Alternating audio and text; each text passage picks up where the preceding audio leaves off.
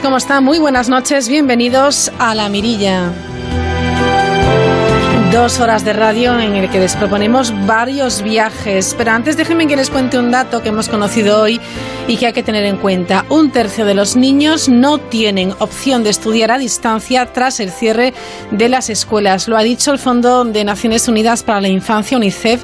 Ha denunciado que una tercera parte de los niños en edad escolar en todo el mundo, son más de 460 millones, no ha tenido acceso a la educación a distancia durante el cierre de las escuelas debido a la crisis sanitaria provocada por la COVID-19. hacer.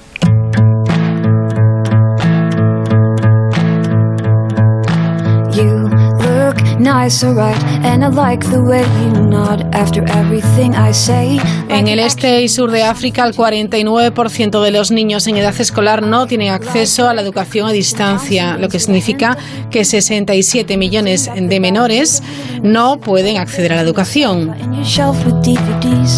En Oriente Próximo y en el norte de África la situación es algo mejor, con el 40% de los más pequeños sin acceso a los materiales didácticos necesarios. Son 37 millones de niños y niñas.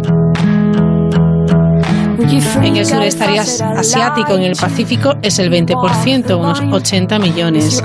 En América Latina y en el Caribe la situación es significativa menos, significativamente menos eh, problemática, aunque son 13 millones de niños, un 9%, los que no han podido continuar correctamente con las clases durante la pandemia. No podemos perder de vista lo que sucede en otros lugares.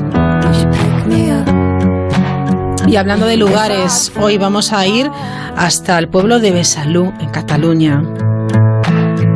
Pero en un momento concreto, en el siglo XIV. Vamos a viajar también al Pacífico Sur, a Vanuatu. Viajaremos también de la mano de la periodista Teresa Zatarain hacia los libros, las palabras. Hoy, Gabriela Mistral. Y viajaremos también a través de la música y el cine con Roberto Relova. Hoy es jueves, penúltimo programa de la mirilla de este verano 2020. Comenzamos.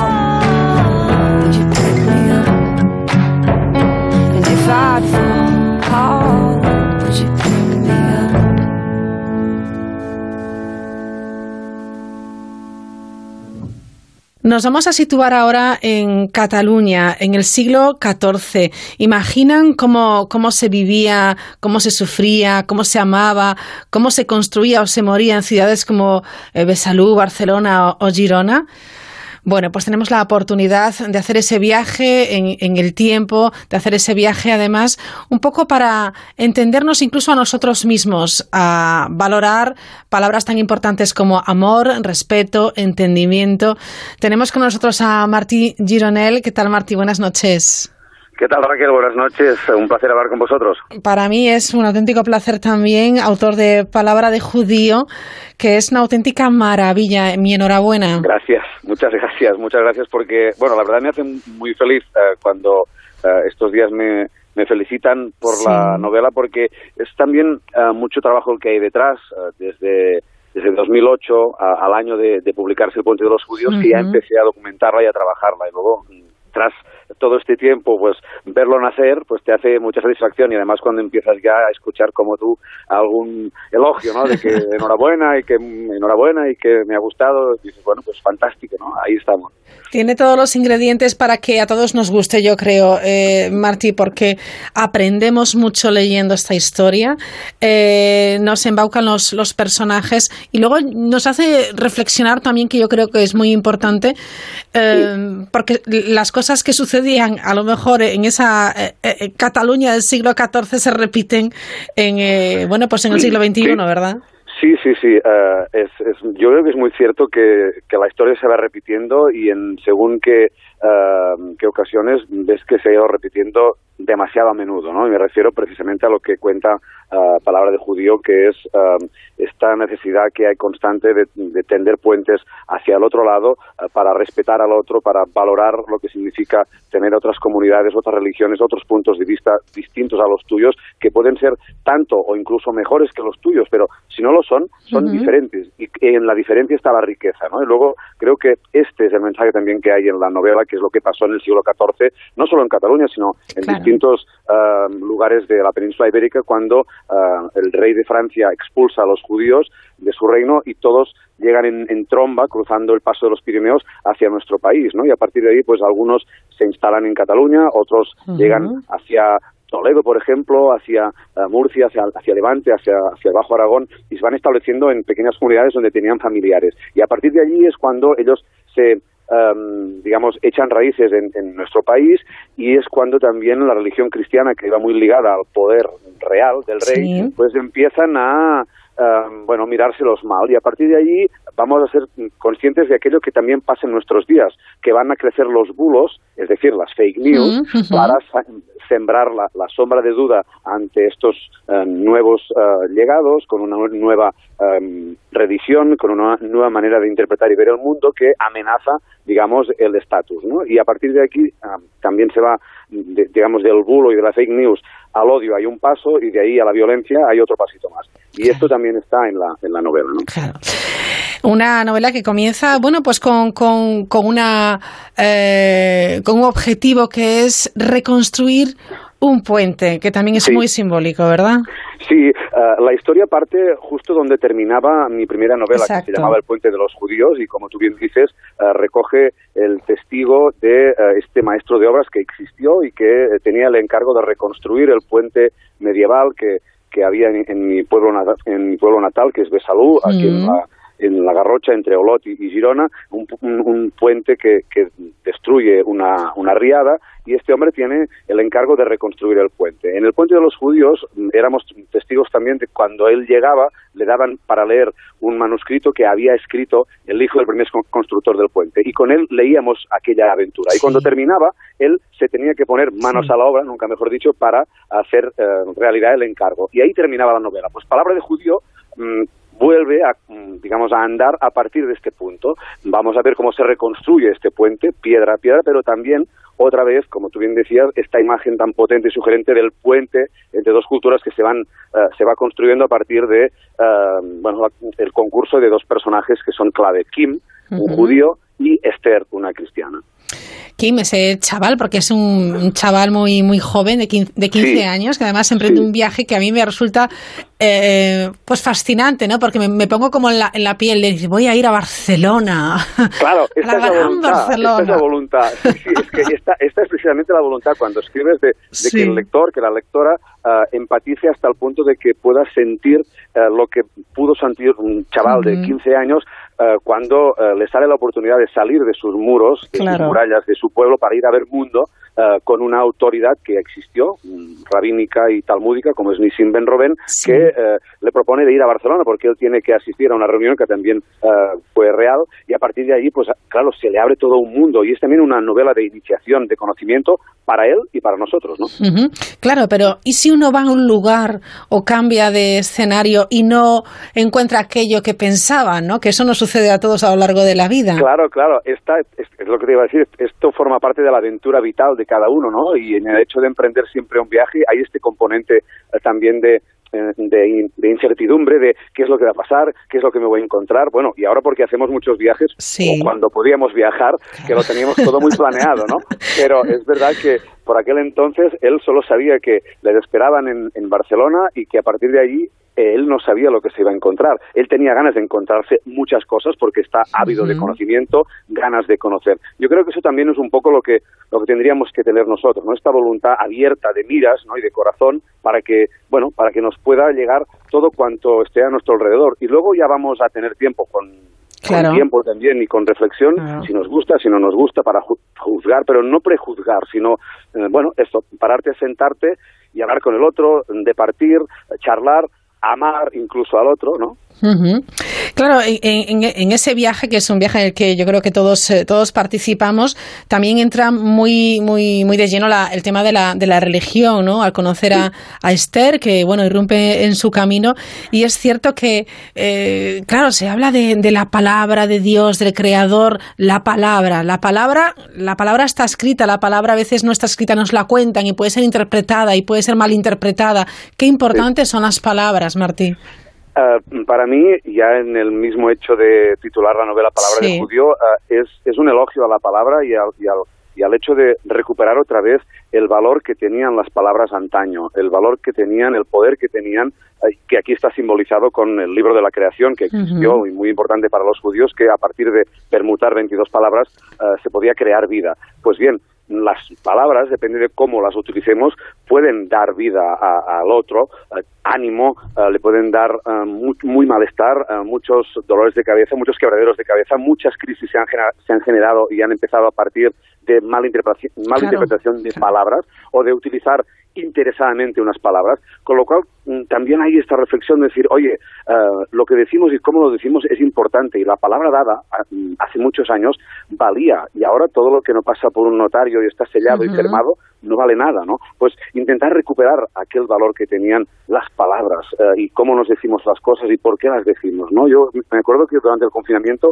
estuve leyendo eh, una novela de un médico que contaba que, que si, por ejemplo, los médicos tuvieran más cuidado en, en, hablar a sus pacientes y que escogieran las palabras adecuadas, seguramente influirían mucho más en el ánimo del paciente y, por lo tanto, tendrían más fuerza y energía para encarar eh, la enfermedad que si no hablaran de cualquier manera y muchas veces de manera muy técnica que, evidentemente el enfermo no no, no, entiende y aún le da más pavor ¿no? y le da más incertidumbre. Pero si tú le hablas de otro modo, sin, sin mentirle, ¿eh? cuidado, sino diciéndole las cosas, escogiendo muy bien las palabras, porque, por lo que decimos, porque las palabras son importantes, porque tienen poder y porque hay un valor intrínseco en ellas que tenemos que, yo creo, recuperar, porque es que nosotros somos las palabras, como dice Octavio Paz en la cita que uh al principio, ¿no? nosotros somos el verbo, uh, nos, um, o sea, somos quienes somos gracias a, a la capacidad que tenemos de explicar las cosas, de cómo las vivimos, de cómo las sentimos. pues no, no maltratemos a estas herramientas que no son tan útiles. ¿no? Desde luego que sí, palabras que, eh, bueno, pues han provocado mal, esos malentendidos, han provocado guerras, disturbios, eh, en, en, fin, eh, algo absolutamente brutal, ¿no? La mala interpretación o la interpretación de unos u otros según eh, la religión de unas sagradas escrituras, por ejemplo, es que es absolutamente terrible. Pero, por ejemplo, lo que, lo que Kim y Esther em, ponen de manifiesto al hablar con, con autoridades eh, religiosas de, sus ambas creencias, tanto eh, de, un fraile eh, en el caso de, Esther como de un rabino en el caso de, Kim, acaban viendo que hay más cosas, más rasgos comunes que unen a las dos comunidades y a las dos religiones, sino que las separan, ¿no? Incluso porque están las dos basadas en dos libros sagrados, la Torah y la Biblia, por tanto con palabras sagradas, y que solo cambian un matiz, una interpretación, un acento, digamos, una voz, pero el mensaje es el mismo, ¿no? Y, al fin y al cabo se reduce al ser buenas personas y, procurar hacer el bien para con el otro. Y esta es la gran lucha, digamos, que van a, a, tener que uh, enfrentarse los dos protagonistas y que creen que con el amor, aunque parezca muy carrinclón y muy pasado de moda, pero con el amor y con el respeto se puede conseguir, porque estaba documentado, yo lo he visto, que eh, hubo muchas relaciones y muchos matrimonios eh, mixtos. Lo que pasa es que luego después los bulos, como decíamos, fueron creciendo hasta llegar a tomar forma de ley, que fueron contra estos matrimonios, los em, multaban e incluso algunos, en algunos lugares de la península ibérica, los llegaron a ejecutar. Dices, bueno, ¿cómo puede ser posible? Bueno, pues lo que decíamos antes, por la tergiversación de las palabras, ¿no? Y tanto que sí. Háblame de ese proceso de documentación, de leer, de investigar, Martí, que supongo que habrá sido muy minucioso, pero muy enriquecedor, ¿no? Muy chulo. Totalmente. Eh, es lo que te decía, que eh, cuando terminó el Puente de los Judíos tenía muy clara esta continuación y ya me metí de lleno en el proceso de documentación, porque es, para mí es básico. Yo siempre he estado cosechando novela histórica y creo que es em, la base a partir de la cual eh, levantar el edificio literario, ¿no? que es luego la novela, tener esta documentación que le permita no solo al, escritor, sino luego después al lector eh, tener esta seguridad de, que todo lo que vas a leer es muy verosímil y que está basado en hechos reales y en, personajes reales, pero al fin y al cabo es una ficción.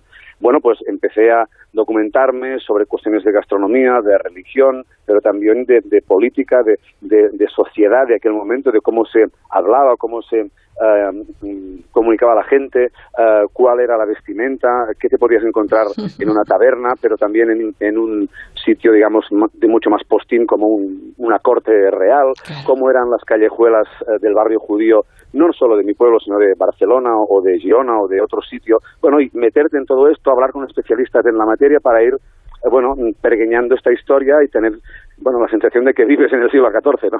Claro, es, es fascinante ese viaje que, que has hecho, ¿eh? que has tenido que hacer para escribir, bueno, pues esta, esta novela, es increíble.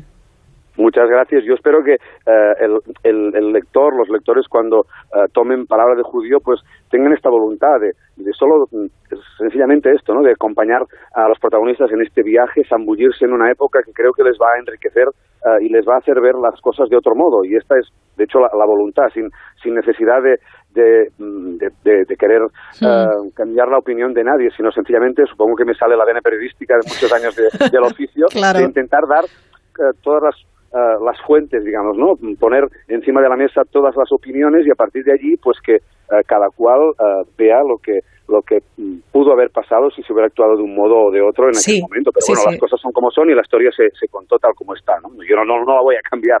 ya, claro, claro, pero yo fíjate, creo que es interesante que este libro lo, lo cojan también los, los chavales, los adolescentes, ¿verdad? Mira, eh, eh, me pasó con el Puente de los Judíos que la editorial eh, hizo una guía didáctica para entrar a las escuelas y, la verdad es que funcionó muy bien porque es la manera también de, a través de la literatura y de una aventura medieval, pues que los chicos y las chicas entren en, en, la historia y muchas veces es la, la manera, es lo que decíamos antes, si esté bien documentado y no, y no das muchos o sea, si no, metes muchos palos, digamos, complicados y raros, uh, es la manera que puedan entender qué es lo que pasó cuando nosotros no estábamos, ¿no? En, aquellos siglos convulsos y poder contar la historia de una manera amena y, apasionante, que al fin y al cabo es lo que es, ¿no? Contar los cambios sociales y políticos que nos han traído hasta aquí. Claro, nosotros somos fruto de esa historia, pero es importante también que esos jóvenes también vean el, el, poder y el valor de la palabra en una, en una bueno, eh, actualidad en el que eh, el tema de de, no entenderse, de mandar un WhatsApp, de mandar un emoticono, de que, que no emplean las palabras. Y a mí me da un coraje terrible, no, Por eso te decía que, que la voluntad de, de, volver a elogiar las palabras, de volverlas a a poner en el sitio que creo que se merecen. Yo creo que como nos acompañan desde hace tanto y tanto tiempo, que las tenemos tan a mano, que, bueno, es muchas veces lo que dice, ¿no? Que la confianza da asco, ¿no? Lo, tenemos tanto mm, rutinariamente que lo utilizamos eh, de cualquier manera. Pues no, o sea, parémonos a, a, escuchar, a hablar, a leer, a, lo que te decía antes, a, volver a estas cosas tan tan básicas y, y, eso, ¿no? Y, originales, originales en el sentido de que vienen de nuestro origen para para que también nos pueda mm, dar eh, la sensación de que no está todo perdido, ¿no? Y que la gente joven, evidentemente, que lee y que le interesa leer aquello que le gusta y yo creo que pueden ver, bueno, lo que se encuentran ahora, que hay muchas em, por las redes, ¿no? Circulan muchas noticias que no son reales. Ahora tienen la oportunidad, por ejemplo, de eh, contrastarlo. Antes, eh, en la época que estamos hablando del siglo XIV, no se podía contrastar la información. Se daba por supuesto que lo que venía de las altas esferas de claro eh, era cierto lo, comunicaba la, iglesia o comunicaba excepto el rey o el duque o el señor feudal de, turno pues era real y iba a misa nunca mejor dicho y todavía lo, te lo tenías que creer. Ahora no ahora ellos con su móvil en la mano o su iPad pueden, eh, bueno, mm, desentrañar si aquello que han visto o que le han contado es cierto o no, y puede también, es cierto, caer en, en, otros, en otros problemas, ¿no? Pero como mínimo tienen la oportunidad que antes no, ¿no? Y entender, bueno, cómo se ha evolucionado, cómo y para qué, ¿no? Exacto. Bueno, una novela maravillosa, Palabra de Judío, con unos personajes fascinantes. Kim es maravilloso, pero la verdad es que Esther es, eh, es una delicia y la bisabuela de Kim, Miriam, es. Miriam, sí. Bueno, la, voz de la, la voz de la experiencia. Yo también siempre he tenido muy claro que, que no hemos tratado, digo no hemos porque yo formo parte de la sociedad también, no hemos tratado a los que nos han precedido de, del modo que, que tendrían que, haber, haber, sido tratados, ¿no? Porque son, bueno, esto, ¿no? Personas muy sabias que han, exacto, vivido muchas cosas y, que tienes que escucharlos y que, uh, bueno, aprender de ellos, ¿no? A apartarlos y arrinconarlos y, bueno, y hacer ver que son una molestia para tu avance, ¿no? Es que yo creo, es lo que decíamos antes, uh, avanzamos juntos, también con los que nos han uh, precedido y que han visto muchas cosas que luego, lo que decíamos, son cíclicas, se van repitiendo y te pueden dar su visión, su versión, su posible solución a aquel problema que tienes delante de tus narices y que bien puede ser dado uh, la solución o la salida uh, bueno por alguien que mira de otra manera que ve de otro modo. Lo que decíamos antes es sencillamente que no es igual que tu visión, pero es, es distinta y te puede enriquecer, pues es exactamente lo mismo. Exacto, y así tendremos puentes entre culturas y así tendremos puentes entre, generaciones, generaciones eh, países, pueblos, incluso entre políticos. Sí, sí, es que siempre yo creo que todo radica en la voluntad, en, el querer hacerlo, ¿no? Si tú eres eh, un político o tú eres eh, un religioso o tú eres eh, lo que sea, pero tienes esta voluntad, al margen de los ideales que tengas, de, de las ideas que tengas, si, si hay esta base, a partir del amor, del respeto hacia el otro, que tú no te creas superior a nadie, sino uno más, y que estás en el mismo nivel y que todos estamos aquí para, bueno, para crecer eh, mm, si fuera si fuera esto así, ya sé que parece a veces un poco utópico, pero si... Lo es, pero, es así. Pero, pero si, si fuera así, eh, sería fantástico. Y bueno, yo he documentado que hubo personajes así y que trabajaron y se partieron el espinazo para, para dar precisamente esta otra visión y que no fuera la otra la que arrollara a la sociedad y que la dejara prácticamente sola con, solo con una visión. bueno, por eso también creo que la literatura sirve para eso, ¿no? Para, para tender puentes y, para, y para hacer ver que, bueno, que hay otras maneras de actuar y que son tanto uh, legítimas como, como las otras. ¿no? Palabra de judío es una apasionante aventura medieval. Hablamos de palabras, de amor, de tender puentes y desde luego se lo, se lo recomendamos. Martí Gironel, gracias por estar esta noche con nosotros. Eh, me encanta tu pasión con la que hablas de, de palabra de judío porque, claro, eh, pone de manifiesto que, que, te ha costado mucho y que lo has escrito con, con gran placer y estás contento y me alegro porque tienes muchos motivos para estar contento. Enhorabuena. Muchas gracias. Intento transmitirlo a los lectores para que, bueno, para que vean que vale la pena uh, pasar uh, este puente y cruzarlo y luego yo creo que salir más enriquecido de, de cómo entró, ¿no? Muchas gracias sí. por el interés y por la oportunidad de, de explicarlo. Un abrazo, Martí. Un abrazo, buenas noches. Asómate a la mirilla en Onda Cero. Esta noche, Vidas Lejanas nos lleva hasta Vanuatu.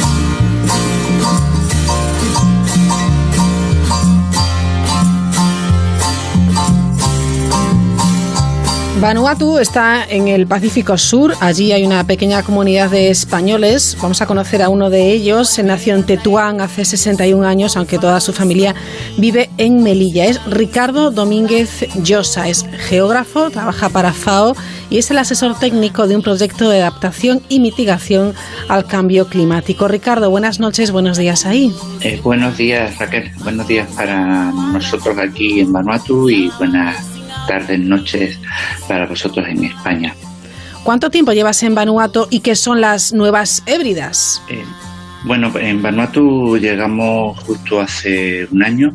Eh, ahora eh, vinimos de, desde mm, Guinea Ecuatorial después de haber estado unos 20 años trabajando para distintas organizaciones en distintos países de África a las que casi dimos una vuelta completa. Eh, Vanuatu es una nación, es una república que se encuentra en el Pacífico Sur, eh, compuesto por 82 islas, de las cuales eh, unas 75 están habitadas. Vanuatu, antes de, antes de llamarse Vanuatu, se conoció como las Nuevas Hébridas eh, del Sur y con anterioridad, bueno, hay que comentar que las islas fueron descritas, eh, descubiertas por primera vez por una misión española que en 1606 llegó a la actual isla de Espíritu Santo. De hecho, el archipiélago en principio se denominó Tierra Australis del Espíritu Santo.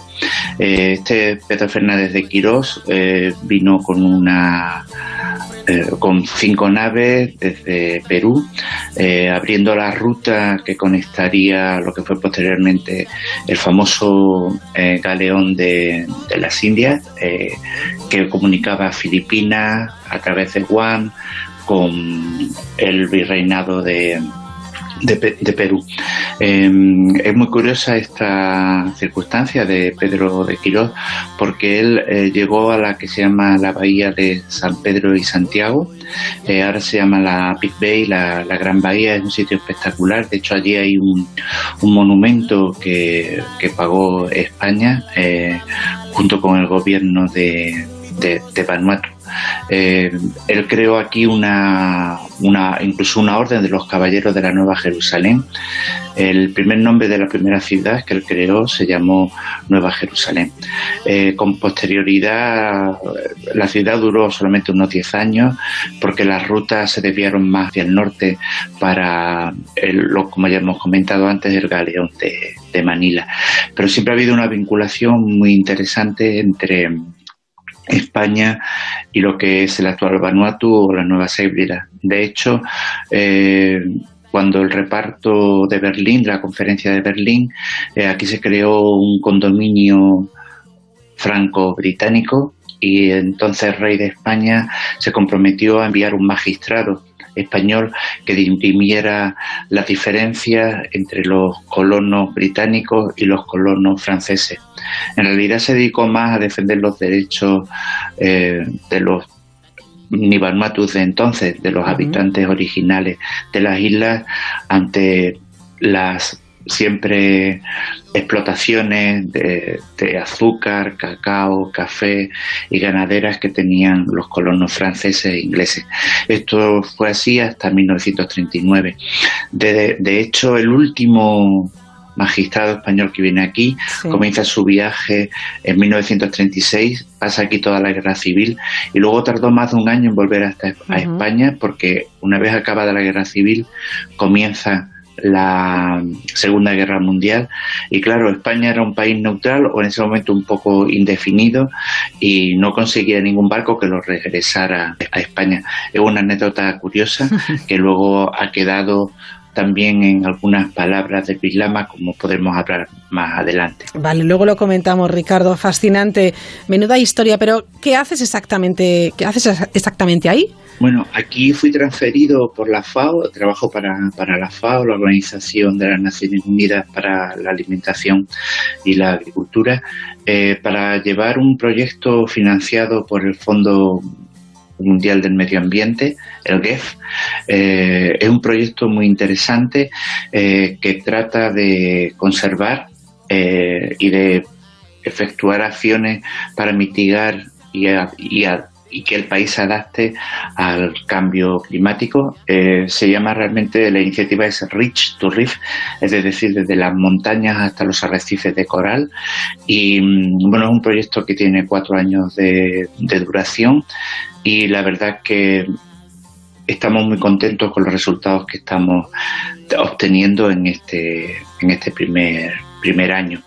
Eh, nos dedicamos un poco a todo, trabajamos en cuatro, en cinco islas de las 72, de las 72 habitadas que tiene el, país, en Aneitium, que es la que está más al sur, en Tana, aquí en la isla de Fate, en South Pentecost, en la isla de South Pentecost, y luego en la isla que se llamaba María, que ahora, se llama Archipiélago de las Islas eh, Banks, em, en la cual hacemos sobre todo eh, los planes de uso y manejo de las áreas protegidas y también trabajamos con las comunidades aprovechando el customary customary knowledge, el, conocimiento tradicional que hay. Es un país muy respetuoso con su customary tradition, con las tradiciones eh, ancestrales, lo respetan muchísimo.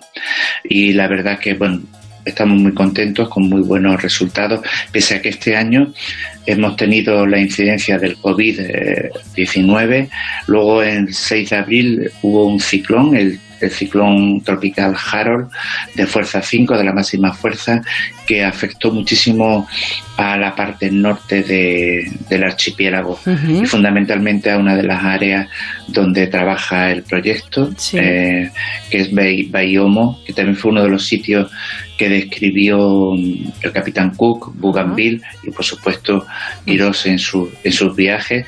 Es el sitio además, es famoso entre otras cosas porque de ahí, ahí donde se inventó lo que luego se llama el Buanji o el puenting, eh, es el Nangol, que es eh, un rito de romance, em, un rito de frontera, un rito de fertilidad de la tierra, en la cual cada año eh, se construyen unas torres hechas con madera y troncos y, lianas y los más jóvenes a los más viejos de, las, de los clanes, aquí se llaman clanes, se lanzan al vacío y arañan la tierra como un gesto de, venida de la fertilidad de las tierras. Se hace justo en el momento en el que comienzan o van a comenzar las lluvias. Y en cada isla hay diferentes tradiciones y costumbres. De hecho, el país tiene reconocidas 119 eh, lenguas vernáculas. Los, los idiomas eh, oficiales son el francés, el inglés y, el bislama. De ello hablaremos, eh, de, la lengua también. Mm, no sabía yo lo del puenting. Bueno, 30 años de experiencia en medio ambiente, desarrollo sostenible, cooperación al desarrollo. Imagino, Ricardo, que vivir en el Pacífico es para ti un auténtico paraíso. Bueno, eh, pues sí, eh, es un paraíso porque también es todo muy diferente eh, con respecto a, África, a la vida de África. También son países en el Pacífico, o al menos este Vanuatu, que ha sufrido menos los embates de la colonización, de la esclavitud, del desarraigo de las tribus. De hecho, aquí, como ya hemos comentado, se siguen teniendo eh, muy en cuenta eh, todas las tradiciones y se respetan muchísimo los jefes, los, los customary chiefs son el referente en cada isla. Eh, para hacer cualquier actividad hay que tener su consentimiento y su permiso. Por ejemplo, para crear la red de áreas protegidas hay que respetar la red cultural o la customary red que hay para, para obtener eh, su, permiso. Pero sí, el clima es muy benigno, eh, todos los días soplan los alisios, nunca se llega más allá de los 35 grados y las noches suelen ser muy, muy agradables. Bueno, de hecho, ahora estamos en la época eh, estamos en el invierno austral, estamos en el hemisferio sur y por las noches algún día hemos tenido que dormir tapados porque baja la temperatura a 16 grados.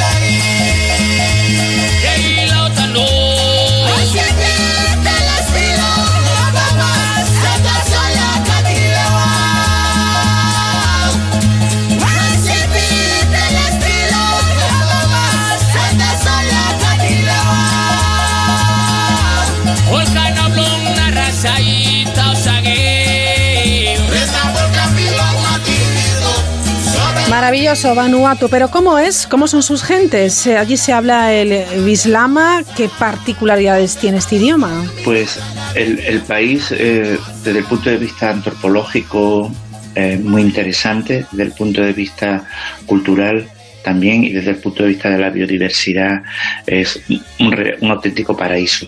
Un auténtico paraíso que está sufriendo los los efectos del cambio climático, como casi todas las pequeñas islas o los pequeños estados del Pacífico y del, y del Caribe. Eh, los habitantes pues ya he comentado, si hay 119 lenguas, pues hay casi 119 grupos, grupos étnicos.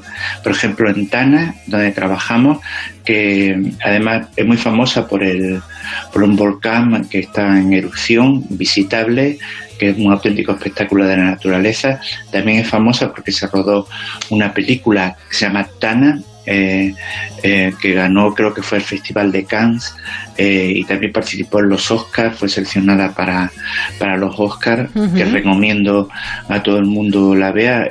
Está en, multitud de plataformas y en, YouTube está subtitulada en, en español. Y bueno, pues en Tana que ahí tiene como cuatro subdivisiones, cuatro provincias, podríamos decir. se hablan cuatro lenguas diferentes y dentro de cada eh, provincias. esas cuatro hay veces que no pueden comunicarse unos con otros, por eso se usa la lengua franca, que es el, que es el bislama. Eh, también hubo una división en este condominio que hemos comentado entre Francia e Inglaterra y hay mucha presencia de se ve mucha presencia de religiosos franceses, eh, por ejemplo, católicos, pues se habla más francés son más francófonos que, anglófonos. es curioso, pero así es como se desarrolla. Y bueno, este bislama es un pidgin, eh, es un creol, es un, es un idioma mezcla, es como un inglés eh, eh, mal hablado, eh, con palabras del francés y con bastantes palabras españolas. Por ejemplo, para decir sí, no dicen yes o oui, sino que dicen sí, sí. Para decir I don't know o je ne connais, eh, ellos dicen mi no sabe. Eh, yo no sé. También para los niños pequeños le llaman le llaman piquinini, los piquininios. Incluso en algunas de las islas de las islas casi mencionan el piquiño. Eh, por ejemplo, también usan mucho abu para llamar a las personas mayores, abu de abuelo. Ah, eh, también usan, por ejemplo, a las chanclas le llaman zapata. Eh, hay bastantes más palabras, pero estas son como las más curiosas y de uso normal. Bueno, ¿qué es lo que más te llamó la atención, Ricardo, cuando, cuando llegaste a Vanuatu? Bueno, lo que más nos llamó la atención, llegamos de noche, fue la falta de iluminación. Bueno, veníamos también de Guinea Ecuatorial, de Malabo, que es una ciudad que ha crecido mucho, súper desarrollada, con iluminación en las calles y la verdad que eso nos llamó la atención. Pero realmente lo que nos llamó la atención fue la sonrisa permanente eh, y el buen humor un humor muy parecido al, nuestro que tienen los Ni Vanuatu, que así es como se llaman los habitantes de, de Vanuatu.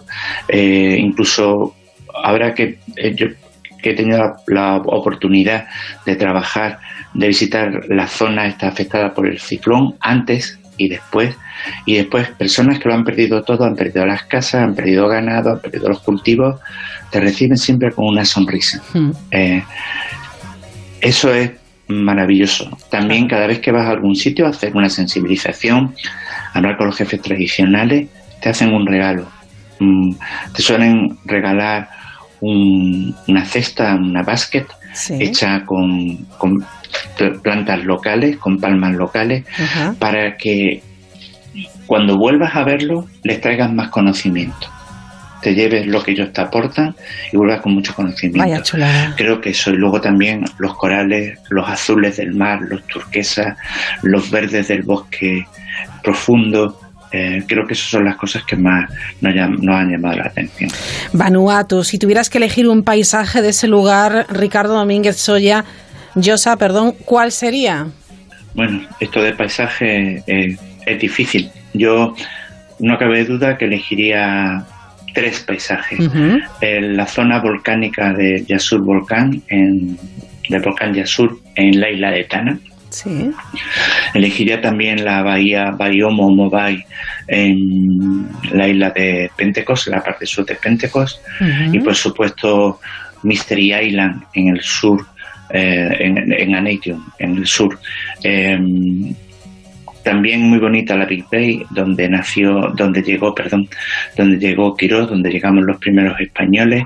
Eh, la verdad es que muchos paisajes son muy, son todos sobrecogedores. Cuando vuelas de una isla a otra, ver los azules, las diferentes gamas de azules también impresionan mucho y quizás me quedaría con esas gamas de azules y el contraste con los verdes. Bueno, que tiene que ser absolutamente maravilloso, mágico. Por cierto, esta música que nos está acompañando toda, toda esta charla, pues es eh, música típica de allí, de Vanuatu, del Pacífico Sur. Son muy típicas las strings bands. Bueno, eh, ¿qué podemos aprender aquí, Ricardo, eh, en España de cómo se vive, cómo se gestiona el tema de la pandemia de, de la COVID-19 en Vanuatu? Bueno, seguimos siendo uno de los pocos países donde no ha llegado el coronavirus. Eh, quizás hubo muchas coincidencias en el tiempo, pero realmente desde que parecía que hubo el primer caso, que fue un crucero australiano que llegó aquí, bueno, hay muchísimo turismo, el país vive del turismo, eh, eso también tratamos con el proyecto de que, de que se diversifique un poquito más la economía, porque bueno, realmente es los cruceros que vienen desde Australia, Nueva Zelanda, desde Nueva Caledonia, hay aviones que vienen de Francia a Nueva Caledonia, que sigue siendo una posesión francesa a 1.500 kilómetros de donde estamos nosotros, eh, hacían pues, bueno, un poco la vida imposible en la ciudad. Eh, el año pasado, en concreto, a este lugar, a Mystery Island, llegaron 98 cruceros, es decir, casi uno por casi uno por semana. Eh, entonces, como comentaba, llegó el, este crucero. Cuando volvió a Australia, uno de los eh, viajeros se hizo el test y tenía coronavirus. Entonces, en ese momento, el país hizo el lockdown, es decir, se cerró, cerró las fronteras y inmediatamente que comenzaron a subir hubo la escalada de casos en el resto de, países circundantes, sobre todo los más potentes, Australia, Nueva Zelanda. El país eh, el 23 de abril estableció el estado de emergencia, eh, con lo cual el, país se quedó a salvo, se quedó como una isla.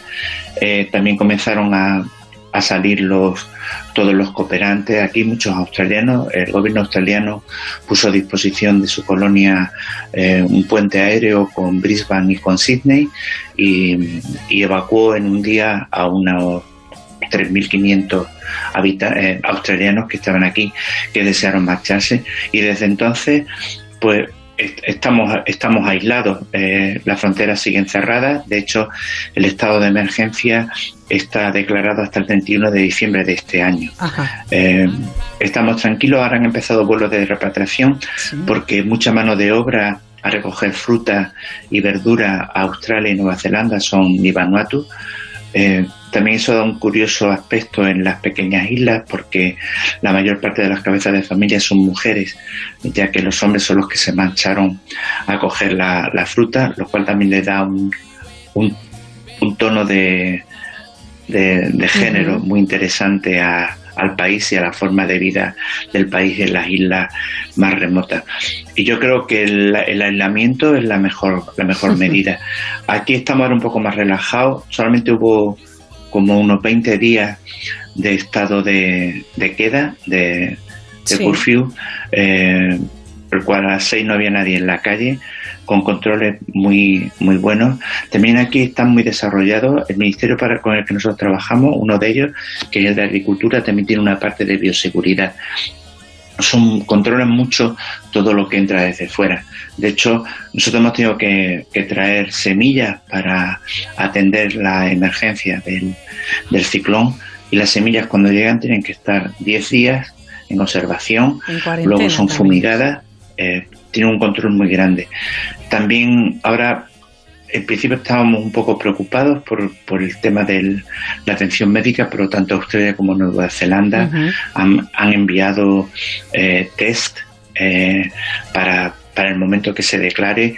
Realmente sería un poco eh, complicado porque son muchas islas y no hay un control entre islas que puedes ir en cualquier tipo de, embarcación, pero de momento estamos tranquilos y creo que la mejor medida es el aislamiento. Eh, y creo que se está que se demuestra día a día en nuestro entorno. Sí, está claro que está claro que sí. Bueno, conocemos el lugar, conocemos su música, conocemos cómo viven sus gentes, qué lengua hablan, tan tan curiosa la historia. Pero Ricardo, ¿cómo es tu vida ahí, tu familia, amigos? ¿Qué haces en tu tiempo de ocio? Bueno, em, nosotros vivimos, vivo con, con, mi, con mi pareja, con mi mujer, que llevamos juntos en esta aventura estos últimos 20, 18 años. Empezamos en, Namibia y, como ya hemos comentado, recorrimos todo. Y aquí, bueno, la vida es muy tranquila. Eh, somos una pequeña colonia de españoles como tal. Bueno, tenemos una cónsul honoraria. Eh, esto viene por este magistrado que España estuvo enviando durante el comienzo del siglo XX. Eh, españoles, españoles somos eh, siete, cinco adultos y dos, niños, perdón, somos ocho porque también hay que incluir un sacerdote de, que, está, que está en Tana, pero hay una comunidad hispanohablante de colombianos, mexicanos, ecuatorianos, eh, también muchos franceses que hablan español bastante grande. Y bueno, la vida es muy tranquila, muy relajada, los horarios son muy relajados. Eh, y bueno, pues nos reunimos. Eh, también están cerrando muchos bares, muchos restaurantes, muchos hoteles y la verdad es que bueno, nos reunimos eh, los fines de semana y bueno, pues nos contamos nuestros problemas. Eh, vivimos un poco al día. También es un país caro, todo se exporta, salvo los productos agrícolas. Ahora, ahora estamos en época de, en el que hay bastante producto eh, autóctonos en el mercado, pero la primera fase de, del cierre del estado de emergencia, la verdad es que los mercados se quedaron bastante desabastecidos. ¿eh? Pero bueno, creo que, esa es la vida que hacemos muy, muy tranquilo y deporte el que podemos buceamos muchísimo porque lo tenemos mucho a mano y sobre todo compartimos y con, con los con los amigos. Y también aquí es mucho más fácil el acceso a, los Nivanuatu. Yo con el equipo de trabajo que tenemos también lo pasamos bien y bueno, eh, se echa de menos, estamos muy lejos, estamos a 18.000 kilómetros, pero eh, la forma de vida que hemos elegido o a la que estamos adaptados después de tanto tiempo fuera de España. 18.000 kilómetros. Bueno, de, ahí que el sonido de vez en cuando pues tenga estas dificultades. Estamos eh, charlando con Ricardo Domínguez eh, Llosa, este geógrafo que trabaja para, para FAO y es asesor técnico de un proyecto de adaptación y mitigación al cambio climático eh, en Vanuatu, que está, lo dicho, en el Pacífico, en el Pacífico Sur. Bueno, la pregunta del millón, ¿cuándo volvéis a España? Bueno, esto de cuándo vamos a volver a España es una pregunta interesante. De momento, hasta el 31 de diciembre no creo que haya vuelto, que haya vuelos para poder ir a visitar a la familia ni que nadie venga a visitarnos, pero creo que en cuanto podamos, pues eh, podremos viajaremos para, para ver a la familia, ¿no? Eh, que también los que más se echa, se echa de menos cuando estás tan lejos y con esta poca posibilidad de poder también salir, vivir en un sitio pequeño eh, como ese. Eh, piensa que el país entero tiene 270.000 habitantes, la capital donde vivimos nosotros pues tiene unos 60.000, la isla en completo tiene unos 70.000 habitantes nada más eh, y la, la ciudad más poblada. Eh, con pocos servicios. Bueno, hay cine, que es ah, curioso porque en otros países de África en los que hemos estado como habitantes no, no había, con películas en inglés, en francés y alguna subtitulada en, en, español o alguna película española que llega que está subtitulada en francés eh, o inglés. Eh, y bueno, volveremos cuando, cuando podamos. Muchas gracias por tenernos en el programa. ha sido un placer muchos recuerdos a la familia, muchos recuerdos a, a Melilla y a, y a todos vosotros. Muchas gracias. Gracias a ti, Ricardo. Un placer enorme conocerte y conocer eh, cómo se vive ahí en Vanuatu. Desde luego, una eh, edición muy especial de esta sección Vidas Lejanas aquí en La Mirilla.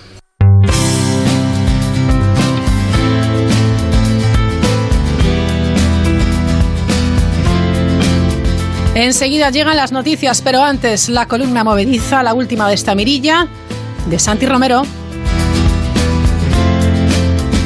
La noche que fuimos a velar a la tía Jesusa me di cuenta de lo guapa que había sido. Fue aquel gesto permanente de vinagre lo que la hizo parecer fea toda la vida. Ahora, ya un poco muerta, relajó ese ceño siempre fruncido como una cortina de salón y apareció una cara bellísima incluso en aquella situación.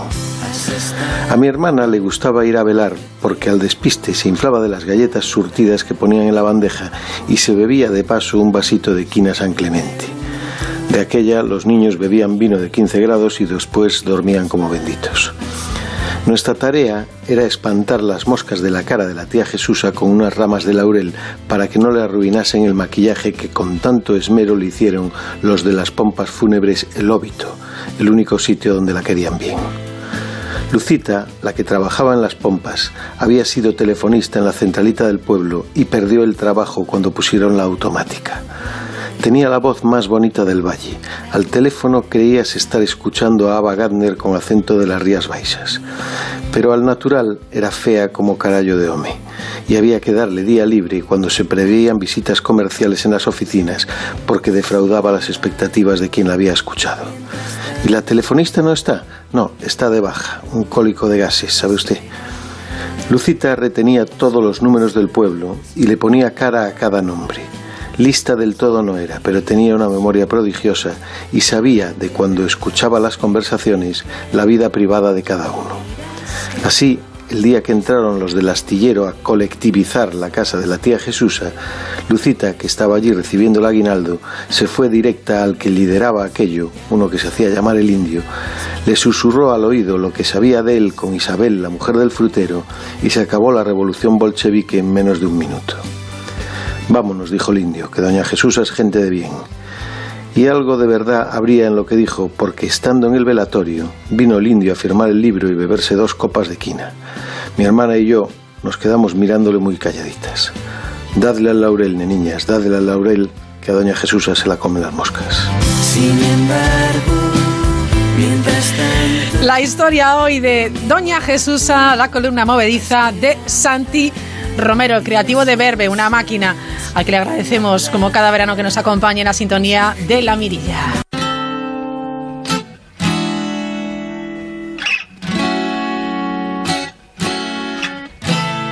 Bonito, todo me parece bonito. Bonita mañana, bonito lugar. Y bonita noche. La cama Qué bien se ve. Esta noche de jueves. Bonito es el día. Han descubierto cuál era la temperatura en la última edad de hielo, algo que puede arrojar luz sobre el clima futuro. Hace 20.000 eh, años, 46 eh, grados Fahrenheit, unos 8 grados centígrados. Ya ven, al final conocer el pasado nos vale para conocer y predecir el futuro. Las noticias y en 5 o 6 minutos volvemos aquí de nuevo en la mirilla todo me parece bonito. Bonito, todo me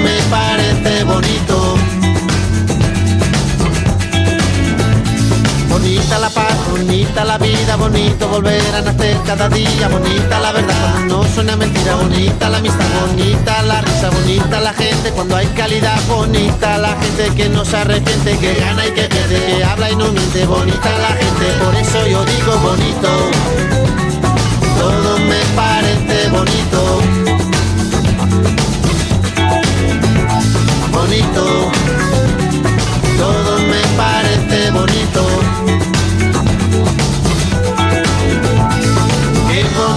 Que te va, cuando te va bonito, qué bonito que te va. Qué bonito que te va, cuando te va bonito, qué bonito que te va.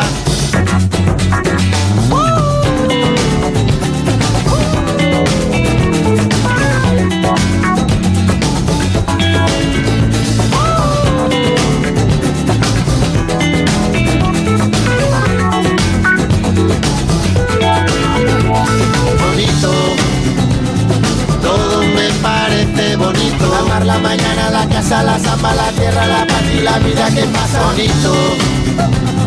todo me parece bonito. Cama, tu salsa, la mancha en la espalda, tu cara, tus ganas el fin de semana. Bonita la gente que viene y que va, bonita la gente que no se detiene, bonita la gente que no tiene edad, que escucha, que entiende, que tiene y que da. Bonito porte, bonito pere, bonita la rumba, bonito José, bonita la que no tiene visa, bonito este día, respira, respira, bonita la gente cuando es de verdad, bonita la gente que es diferente, que tiembla, que siente, que vive el presente, bonita la gente que estuvo y no está bonito. Todo me parece bonito, todo me parece bonito. Qué bonito que te va cuando te va bonito, qué bonito que te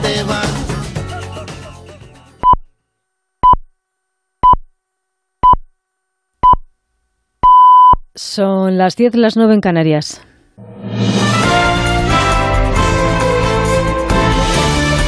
Noticias en Onda Cero.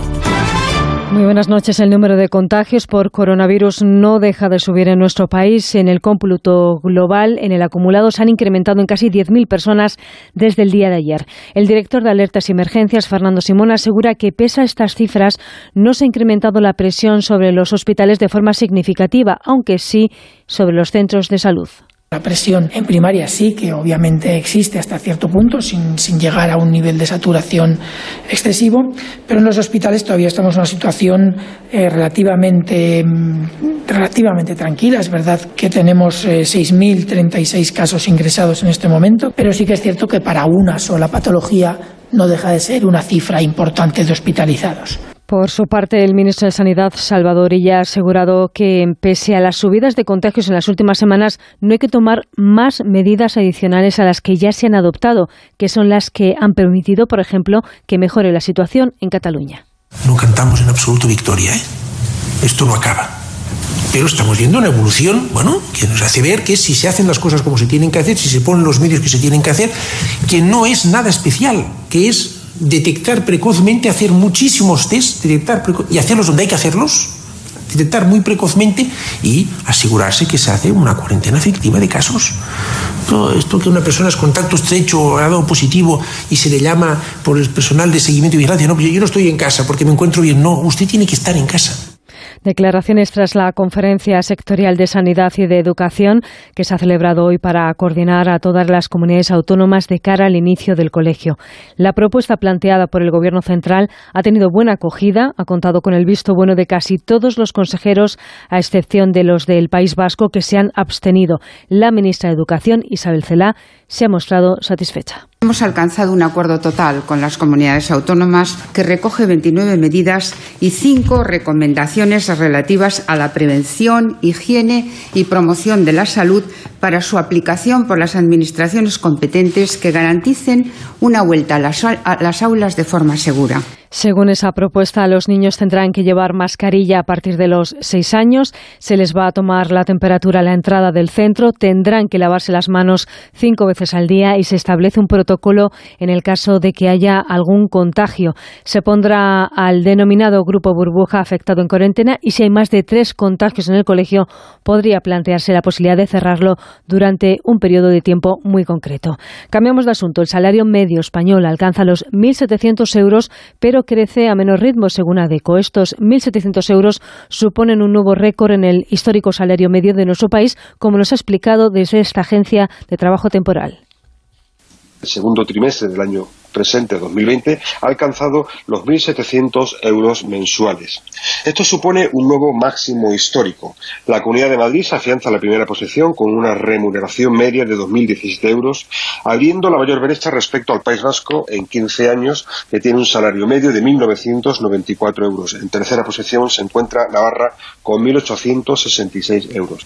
La Junta de Andalucía ha cifrado en 200 las personas evacuadas de las aldeas de Cueva de la Mora y Monteblanco en el término municipal de Almoraster, en la Real al Monaster La Real en Huelva, a causa del incendio forestal declarado en la zona que continúa activo. Y del exterior les contamos que el huracán Laura, que ha tocado tierra este jueves de madrugada en las costas de Luisiana, como un extremadamente peligroso ciclón de categoría 4 en la escala de 5, ha dejado al menos cuatro muertos en el territorio norteamericano. Todos ellos, entre los que se encuentra, por cierto, un adolescente de 14 años, habrían fallecido a causa de caída de varios árboles.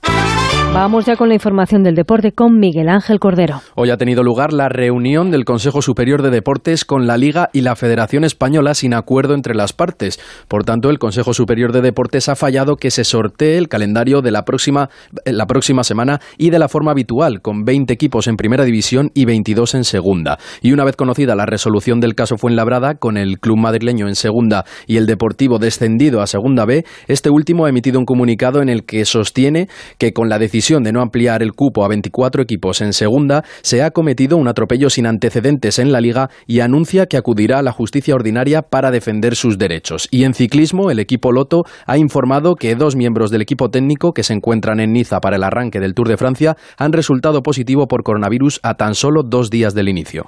Es todo, la información vuelve a Onda Cero a las 11, las 10 en Canarias en una nueva edición de La Brújula con José Miguel Azpiroz. Año 2047. Antena 3. Noticias. Con el holograma de Matías Prats. Carlos Alsina suma un nuevo reconocimiento a su intachable carrera. El director y presentador de Más de Uno ha sido galardonado con el premio Ondas al mejor jingle. Es un premio que estaba cantado. Yo desayuno con más de uno, así que no falte Este Carlos Alsina suma ya 15 caballitos alados, aunque todavía se recuerda su apogeo de la temporada 2020-2021 cuando consiguió en un mismo año el premio Pulitzer, el Nobel y el Emmy. La pasada temporada estuvo bien, pero la mejor está por llegar. El 31 de agosto vuelve Alsina. Me vine a la mutua porque el dinero cuesta mucho ganarlo. Y me bajaron el precio, pero pensé, ¿y luego qué? Y luego me dieron un golpe y pude elegir un taller al lado de casa. Vente a la mutua y te bajamos el precio de cualquiera de tus seguros, sea cual sea. Llama al 902-555-485. 902-555-485. ¿Y luego qué? Vente a la mutua. Condiciones en mutua.es. Descubre lo que hay tras la mirilla con Raquel Sánchez.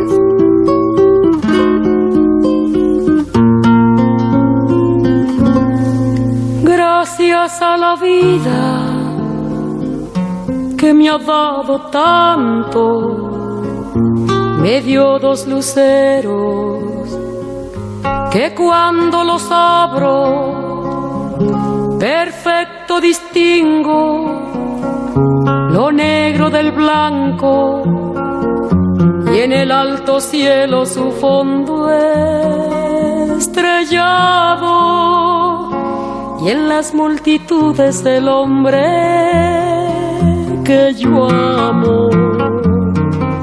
Buenas noches, Teresa Zatarain, ¿cómo estás? Raquel, buenas noches. Fascinadas con esta voz, ¿verdad? Ay, qué bonita canción, ¿eh? Es maravillosa. Sí. Bueno, nos van a acompañar eh, en voces eh, muy bonitas esta noche. La verdad es que siempre eh, tenemos en, en, el espacio de Teresa Zatarain unas músicas muy bonitas que acompañan, que nos preguntan además los oyentes, eh, los intérpretes para poder, bueno, pues disfrutarlas de nuevo. Así que, bueno, pues luego en, en Twitter o en el correo electrónico también si quieren alguna pregunta se la respondemos para que puedan disfrutar de la música de Mercedes Sosa, por ejemplo. Uh -huh. Bueno, vamos allá, nueva edición de este espacio de, de Teresa Zatarain.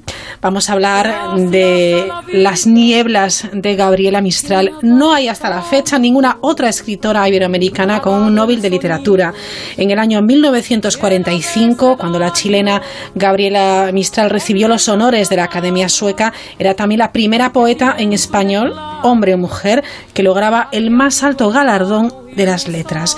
Con ella, además, el Nobel volvía su mirada a la poesía, olvidada desde el certamen del año 23, año en el que fue premiado el irlandés Yeats. Así que, tras el Nobel de Gabriela Mistral, la poesía en todas las lenguas reconquistaba por fin Teresa su espacio. Eso es, eso es. Aquella edición del Nobel, Raquel, debió de ser muy significativa. Además de dar entrada por primera vez a la poesía en español, se reanudaba también el propio certamen, cuya vida en su entonces casi medio siglo de historia solo se vio interrumpida dos veces, en 1914, cuando estalló la Primera Guerra Mundial, y entre 1940 y 1943, debido a la Segunda. Como tú has apuntado, hay algo más a destacar de aquella edición del 45, cuando una escritora en femenino normalizaba de alguna forma la presencia en el Nobel de una buena representación de grandes poetas que serían premiados en lo sucesivo. Nombres como Hermann Hesse, André Gide, Thomas Eliot, William Faulkner, Juan Ramón Jiménez o Vicente Alexandre recibieron por su lírica el Nobel de Literatura después de Gabriela Mistral. Oficialmente la Academia Sueca otorgaba el premio a la poeta que, inspirada por poderosas emociones, y cito textualmente, ha hecho de su nombre símbolo de las aspiraciones idealistas de todo el mundo latinoamericano.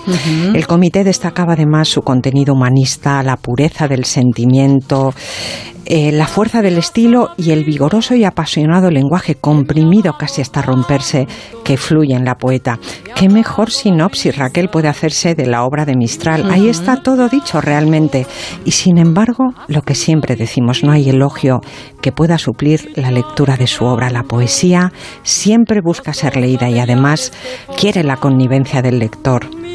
El día de la entrega de los premios, en su discurso de presentación de Mistral, el escritor sueco Halmar Gulber se refirió a ella como una leyenda de la poesía, bien conocida por los sudamericanos a raíz de sus primeros poemas de amor dedicados a un muerto. Gulber aludía así a la elegía que una Mistral de 20 años, entonces se llamaba Lucía, Lucila Godoy, que su Ajá, verdadero nombre era sí. maestra rural de Chile, le había dedicado a un enamorado suyo que después se quitó la vida al parecer por motivos de dinero. Los sonetos de la muerte, así tituló sus versos, recibieron cinco años después el primer premio de los Juegos Florales de Santiago, lo que supuso para Mistral darse a conocer como poeta. Sonetos que quedaron finalmente incluidos en su primer poemario Desolación. Te acostaré en la tierra soleada con una dulcedumbre de madre para el hijo dormido. Y la tierra ha de hacerse suavidades de cuna al recibir tu cuerpo de niño dolorido. Luego iré espolvoreando tierra y polvo de rosas, y en la azulada y leve polvareda de la luna los despojos livianos irán quedando presos. Cuando recibió el Nobel, Mistral tenía 56 años, Raquel, y contaba hasta ese momento con tres poema- poemarios editados, todos ellos, por cierto, fuera de Chile. Desolación, el primero se publicó en Nueva York en el año 1922. La bruma espesa, eterna, para que olvide dónde me ha arrojado la mar en su ola de salmuera. La tierra a la que vine no tiene primavera, tiene su noche larga que cual madre me esconde. Qué maravilla. Ternura fue su segundo libro de poesía publicado en Madrid en 1924. Cojo un poema al azar. Yo no quiero que a mi niña, golondrina, me la vuelvan. Se hunde volando en el cielo y no baja hasta mi estera. En el alero hace el nido y mis manos no la peinan. Tala es el del tercer poemario. Había salido a la luz en Buenos Aires en 1938. En la luz del mundo yo me he confundido.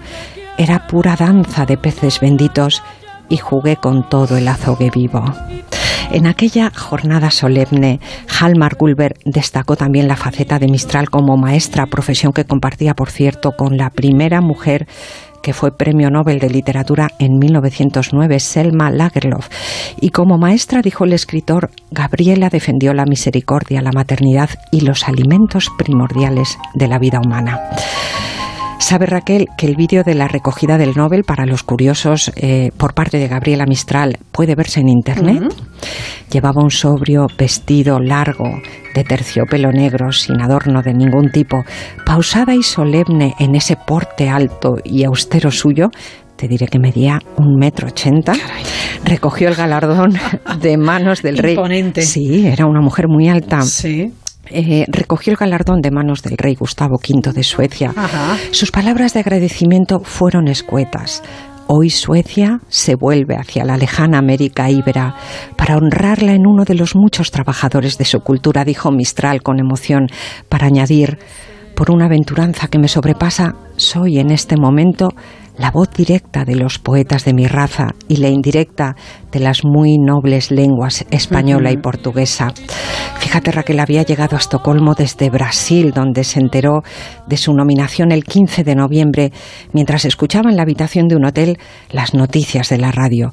Un día después recibía el telegrama oficial desde Suecia y en solo 48 horas, tras haber contestado que aceptaba encantada el premio y que, por supuesto, asistiría a la solemne ceremonia del 10 de diciembre, comenzaba su travesía de la ciudad de Petrópolis a Río de Janeiro por carretera, de Río a Gotemburgo por mar y finalmente hasta Estocolmo en tren. En total, 21 días de viaje para hacerse con el galardón que de alguna forma iba a cambiar su vida. Ya lo creo que tuvo que implicar cambios. Parece además que eh, el Nobel le llegó a Gabriela Mistral en una etapa difícil de su vida. Poco antes había sufrido dos pérdidas importantes. La de su buen amigo, el escritor de origen judío Stefan Zweig, que se quitó la vida en 1942, y la de su sobrino e hijo adoptivo Juan Miguel Godoy Mendoza, que también se suicidó solo dos años antes del Nobel.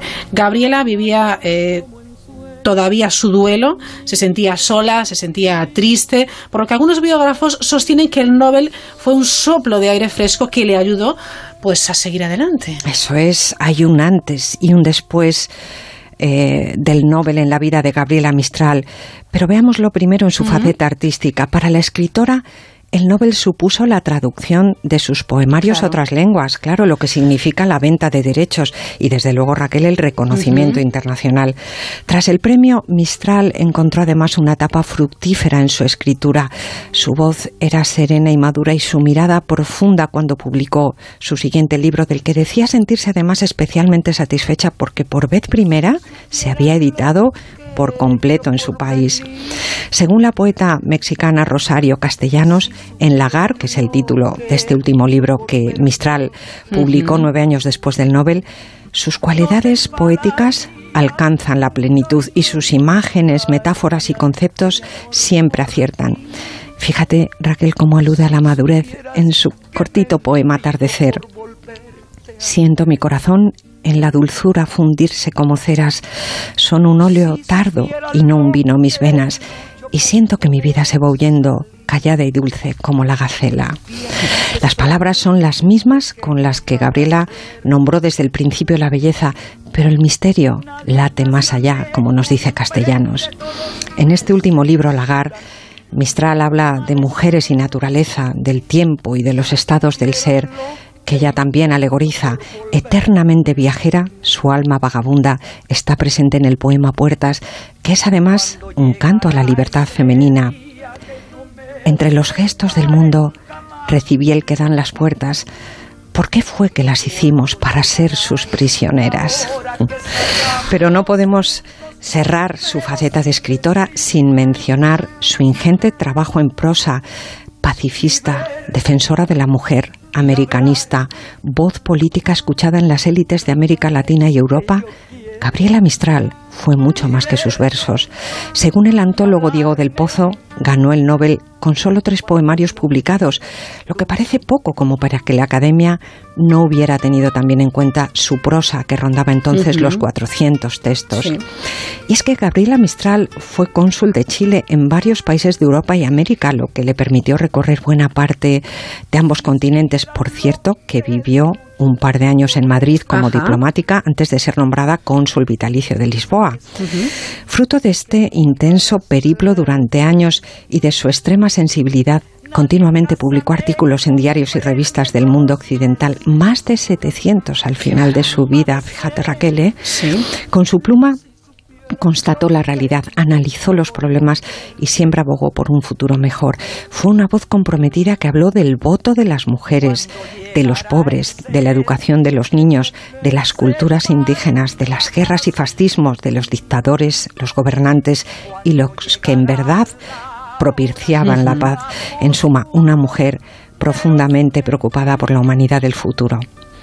Capítulo especial merecen también sus diarios y sus cartas, y las hay por docenas. Ahí está la otra Gabriela, más íntima y personal, la mujer, la madre, la amiga, la escritora, y ya, al final de su vida, también la amante.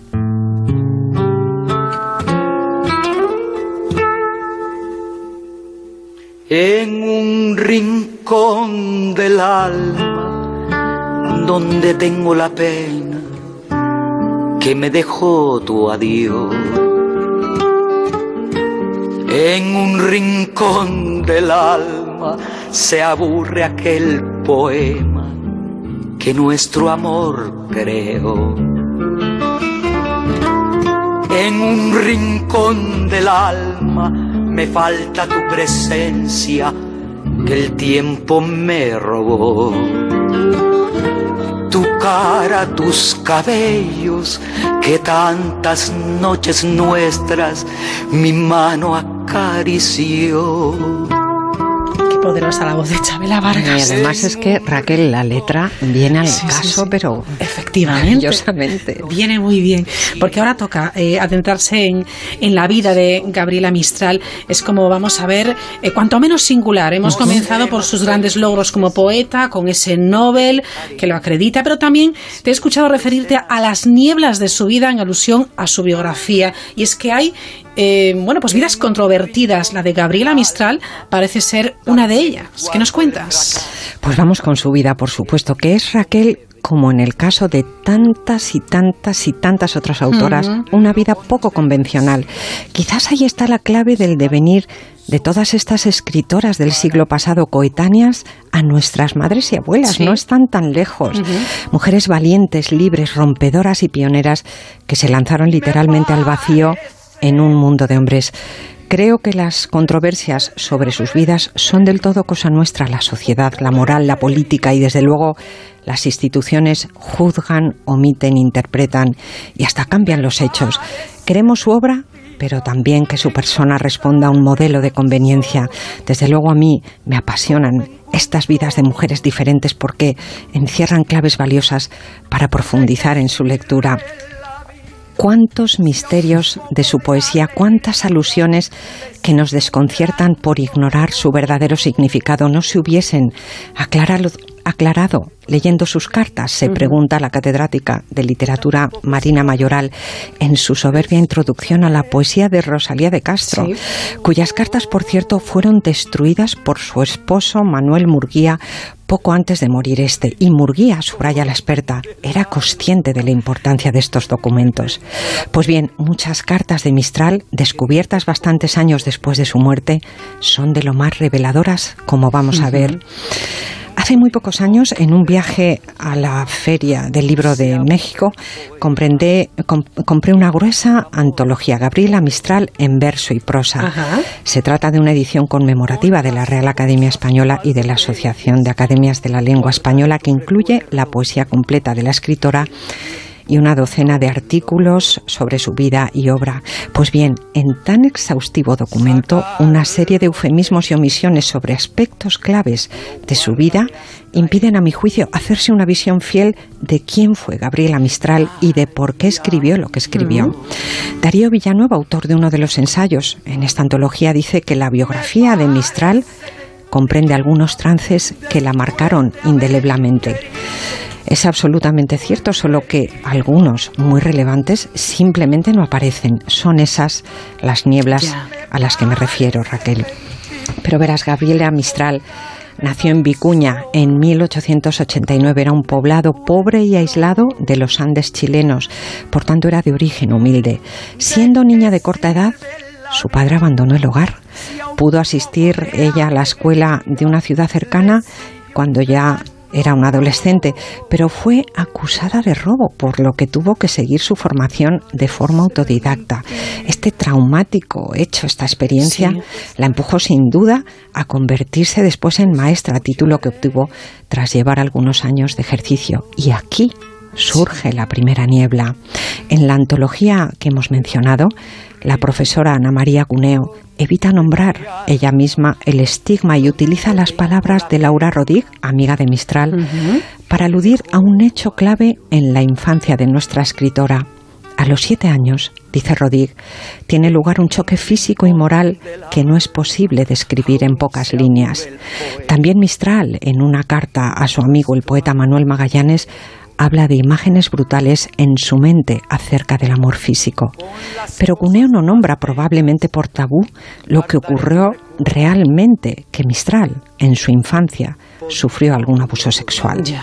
Queda velado y probablemente inadvertido para el lector. Imagínate, Raquel, si algo así no tiene que haber influido en la obra literaria. De hecho, la propia Cuneo lo reconoce después cuando afirma que tal herida infantil no fue nunca superada y que el trauma evidente en su poesía se traduce en una excesiva presencia de dolor, de inseguridad para ser amada o de imágenes sobre la muerte.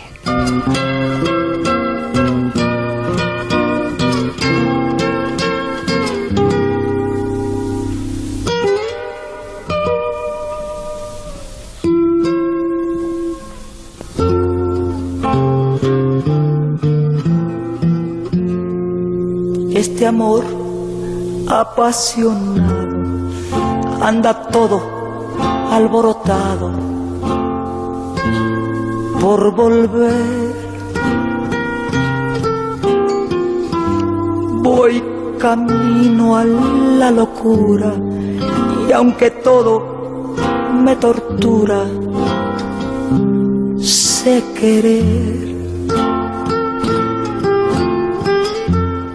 nos dejamos hace tiempo, pero se llegó el momento.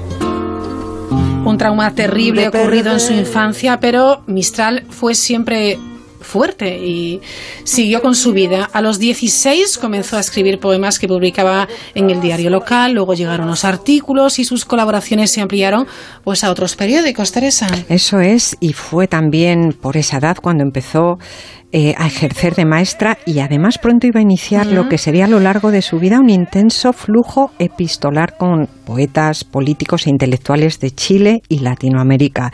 Y fruto de esas relaciones, en 1922 fue invitada por el gobierno de México a participar en sus planes de reforma educativa. Ahí inició Gabriela Mistral su largo periplo internacional, del que solo regresó a Chile en tres ocasiones. En 1925 partía desde México a Ginebra a trabajar en la Sociedad de Naciones y solo un año después se instalaba en París para representar a su país en la Liga de las Naciones. La década de los 30 la pasó Mistral como diplomática en distintos países de Europa y América, entre ellos Francia, Italia, España, Portugal, Brasil o Estados Unidos. Pero fue en París donde se ubica la que yo considero su segunda niebla, que esta vez tiene un nombre Juan Miguel Godoy. Se dice, Raquel, que era un sobrino prohijado de por vida cuando el pequeño tenía solo un año y que su padre, medio hermano de Mistral, le encomendó a la escritora su cuidado tras quedar viudo. Sin embargo, la última amiga y albacea de la Nobel, la norteamericana Doris Dana, mm. expresó tras su muerte que Juan Miguel era en realidad el hijo de la escritora, fruto de una relación fugaz con un hombre al que no volvió a ver nunca. Mistral se habría ido a París a dar a luz en compañía de su secretaria y amiga Palma Guillén, que fue además una segunda madre para el pequeño. Le apodaron cariñosamente Yin fiel en hindú, y en la década de los 30, con Mistral ocupada en sus quehaceres diplomáticos, el niño creció en internados europeos. En su libro Ternura, Mistral expresa los anhelos propios de cualquier madre. Ya no le falta nada, risa, maña, cejas, aire y donaire, sobra que crezca. En 1940, en plena Segunda Guerra Mundial, la escritora dejó Europa para instalarse con su hijo en Brasil, donde asumió la representación consular de Chile. Chin tenía entonces 15 años. A la inestabilidad propia de la adolescencia se unía una intensa sensación de desarraigo cultural. Con solo 17 años, el joven se quitó la vida ingiriendo arsénico. Parece que lo encontró la escritora todavía agonizante junto a una carta que decía, Querida mamá, mejor hago en abandonar las cosas como están. No he sabido vencer. Espero que en otro mundo exista más felicidad. La niebla ha ido adensándose en forro azul ceniciento. Ella ahora está jugándonos en su sempiterno juego y urde ballenas y pulpos de un vago mar hechicero nos da por bien ahogados perdidos y prisioneros. Vaya experiencia tremenda, sin duda. Según sus biógrafos, nunca, nunca se recuperó por completo. Fue no hijo biológico. Mistral amó profundamente a Jinjin, pero el amor volvió al final de su vida, poco después del Nobel, y en los últimos años de Mistral parece que fueron eh, de dicha. Vamos a escuchar un fragmento que les va a llamar mucho la atención.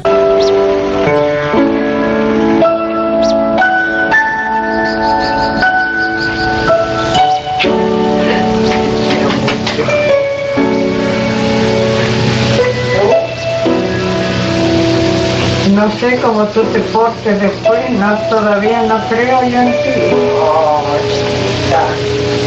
Siete años y no crees. ¿Siete?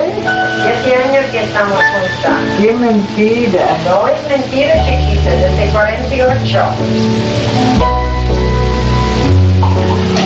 Es muy bonito esto, ¿no? Tú no quieres echar a. ¿Ah? Tú no quieres echar a.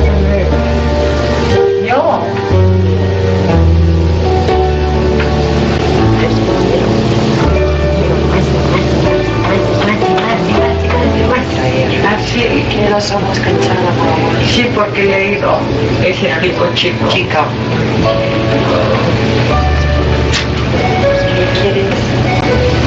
Sonido real, qué voces reales. Es una conversación entre Gabriela Mistral y Doris Dana en la que se dicen cuánto se ama. Una conversación que parte de un te quiero mucho. Bueno, me parece que hemos llegado a, a su tercera niebla. Gabriela Mistral y Doris Dana fueron pareja. Efectivamente. Hubo a todas luces una relación íntima entre ellas. Doris Dana vio a Mistral por primera vez en la Universidad de Nueva York cuando ésta daba una conferencia un año después del Nobel. Era una mujer triste con Dana alguna vez. Al poco tuvo que escribirla para pedirle un ensayo sobre Thomas Mann con motivo de la edición de un libro homenaje al escritor. Pronto surgió la relación epistolar y Gabriela, que entonces vivía en México, la invitó a visitarla. Ahí comenzó un amor intenso de 11 años de duración hasta la muerte de Mistral en casa de su compañera, que era, por cierto, 31 Sí. años más joven. Por voluntad de la escritora, Dana quedó como albacea de un valioso legado literario de más de 40.000 documentos. Cuando Doris Dana falleció en 2006, su herencia recayó en una sobrina que donó al gobierno chileno todo este material.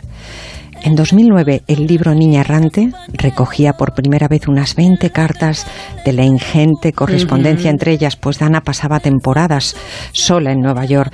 Mistral le escribía diariamente cartas que evidencian mucho más que una amistad. Tal vez fue en la locura muy grande entrar en esta pasión.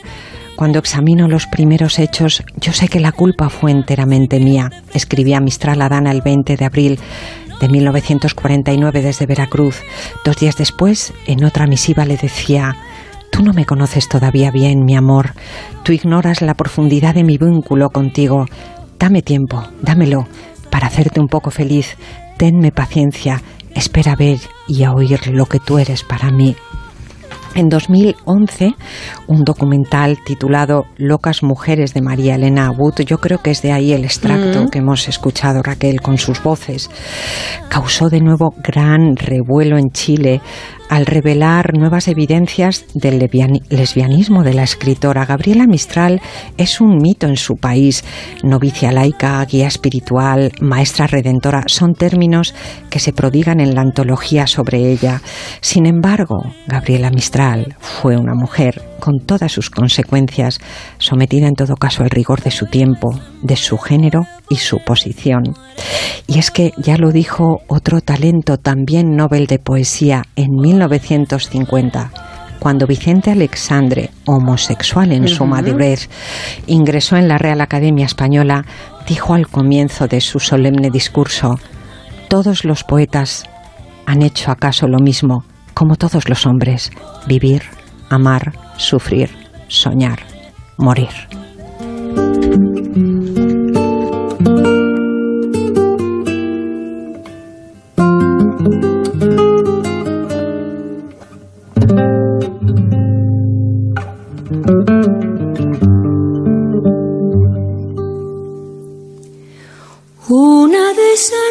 Esas noches sin final me trae tu voz cada mañana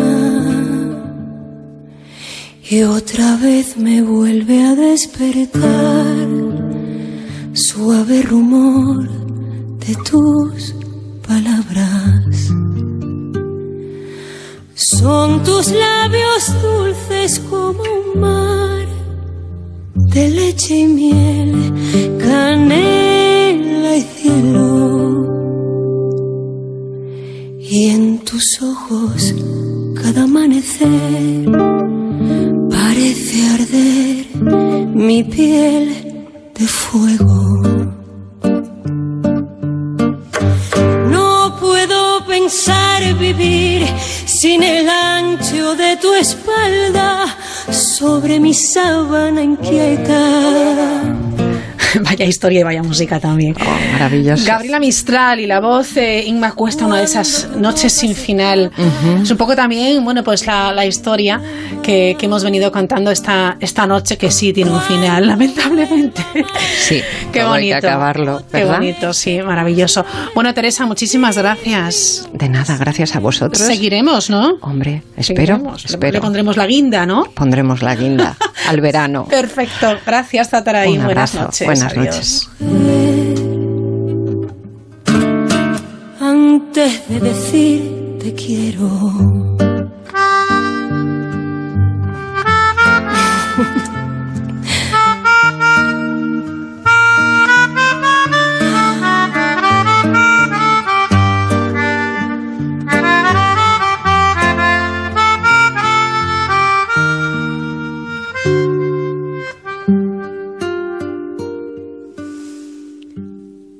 Pasarán los siglos y quizás seremos más lentos amando. Seguro tardaremos más en inventar nuevos abrazos. Y el relieve sobre nuestra piel será cruel, desobediente. Pero al alba yo te cantaré la misma copla de amor valiente. No puedo pensar vivir sin el ancho de tu espalda sobre mi sábana inquieta. Mirándote sonreír cuando tu boca se escapa para que yo me la beba. Cuando vuelva a amanecer, otra vez te escucharé decir mi nombre sin miedo. Y otra vez te besaré como besa esta mujer. Antes de decir te quiero. De decir te quiero. De decir te quiero. Decir te quiero. La Mirilla. Onda Cero.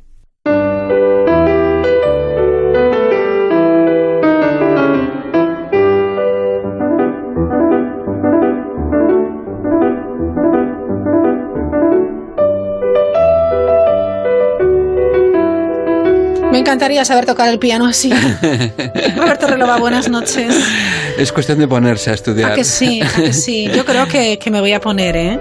Yo Me creo parece que, muy bien. que sí, es que es fascinante el piano. Yo quiero que sepan nuestros oyentes que hoy me enseñó el carnet de alumna del Conservatorio Superior de Música de Vigo. Año 1982, señores. Parecía el vaquilla aquí. que les habla.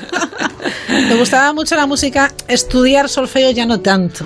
Uf, Todo depende del profesor o profesora que te haya tocado. Claro, claro. El solfeo Y- ya con ese nombre ya... Sí, menos sí, mal que luego se le cambió al lenguaje musical, Sí, ¿no? mucho mejor, ¿eh? Sí, no, han cambiado mucho las cosas. Pero bueno, tú como profe, como catedrático, como bueno, ¿tú crees que yo a estas alturas de la vida puedo retomar mis estudios de piano? Puedes, claro que ¿Sí? En esta vida es vale, eh, vale. cuestión de proponérselo. Bueno, bueno. Invencible. Invencible. Mm, Raquel. Qué chula la peli, Invencible también. ¿eh? Bueno, seguimos eh, paseando por, eh, por el cine, por la literatura, seguimos viajando a través de esas músicas que nos evocan lugares, paisajes, nos evocan, eh, bueno, pues mm, nuestras propias circunstancias a lo largo de, de nuestra vida, esa música que siempre nos ha, nos ha acompañado. Y, y tú dirás con qué nos vamos hoy, porque tenemos Pues es aquí que me quedo embobado escuchándote, porque de verdad que sí, porque claro, te veo entusiasmada, contenta, feliz. Mm, es, como tiene, es como tiene que ser, Roberto. Es como tiene que ser. Estamos en agosto. Muy agradecido. Buenas noches, eh, Raquel, por Ahí eh, andamos. invitarme de nuevo. Sí. Y pues en efecto, la verdad es que, bueno, eh, este, después de viajar por el espacio con el otro día el quinto elemento, por Nueva quinto York, qué bueno, Londres. sí. Bueno, pues eh, a veces mm, uno se ve preso. Fíjate Ujú. tú que tus programas de la mirilla, de, de confinamiento, me dieron tantas ideas.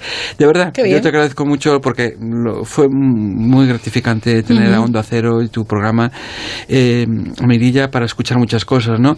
Y viajar, viajar con la mente. Y una de las cosas que, bueno, un día te dije en uno de los programas que el tema de, de, eh, de que habrá un día que todos podamos salir y los grandes conciertos públicos en la- y pensé al revés, ¿no? O sea, Sí. la música, bueno, pues hay una película, Cadena Perpetua de 1994. Mm, Muy buena película. Buenísima película con Tim Robbins y Morgan Freeman. Eh, que, que, bueno, es una película que se basa, porque siempre estamos hablando de textos, novelas, ¿no? Eh, aunque sean a veces guiones adaptados para las películas, pero es Stephen King, el, el- el autor de un- con una novelita corta que inspira esta película. Ajá. Y el personaje de Tim Robbins, a mí me parece, eh, yo soy un fan de esta escena, porque ya veréis, eh, una cárcel donde se está cumpliendo Sí. cadena perpetua, y entonces eh, él es una persona que ama la literatura, la cultura, la música, y entonces está ordenando la biblioteca y se encuentra con discos de vinilo y un aparato, un tocadiscos, un giradiscos de toda la vida, ¿no? De los Sí. que somos ya mayorcitos sabemos de lo que hablamos y me, me- me entiende el giradiscos, ¿no? Qué bueno.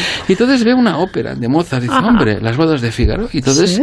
la quita, la pone, y entonces de repente se levanta y le da la altavoz a toda la megafonía de la cárcel. Y en ese momento a mí es que me ponen los pelos de punta, ¿verdad? Mm. De gallina, porque de verdad todos se quedan. Y uno de ellos, Morgan Freeman, dice, y aquel hombre puso aquella ópera, aquellas dos mujeres cantando, y aquello que era, no sé qué. Claro. Y se quedan impresionadísimos. empieza a sonar la ópera, los presos se quedan diciendo, ¿qué, está, qué es esto? ¿Qué es esto? pasando O aquí?". sea, y se paraliza. Y se paraliza todo, ¿no? A mí me encanta porque además esa idea que hemos tenido de ver un niño que va en la luna de Bertolucci a la ópera por primera vez, Cher, que cuando va en Hechizo Sí. de Luna a la ópera por primera vez, el descubrimiento, la fascinación que de repente abrir ojos, oídos a, a- a la Ajá. experiencia sin ningún tipo de prejuicios, ¿no? Y aquí de repente los pilla desprevenidos. Dice, Claro. pero ¿y esto? Y se quedan magnetizados, o sea, se quedan eh, parados escuchando hasta que, bueno, la, la- La escena es muy, muy, muy... muy recomendable, muy cadena perpetua. ¿eh? Y entonces, si estás de acuerdo, vamos a escucharlo. venga. La propia película, además. ¿eh? Ujú.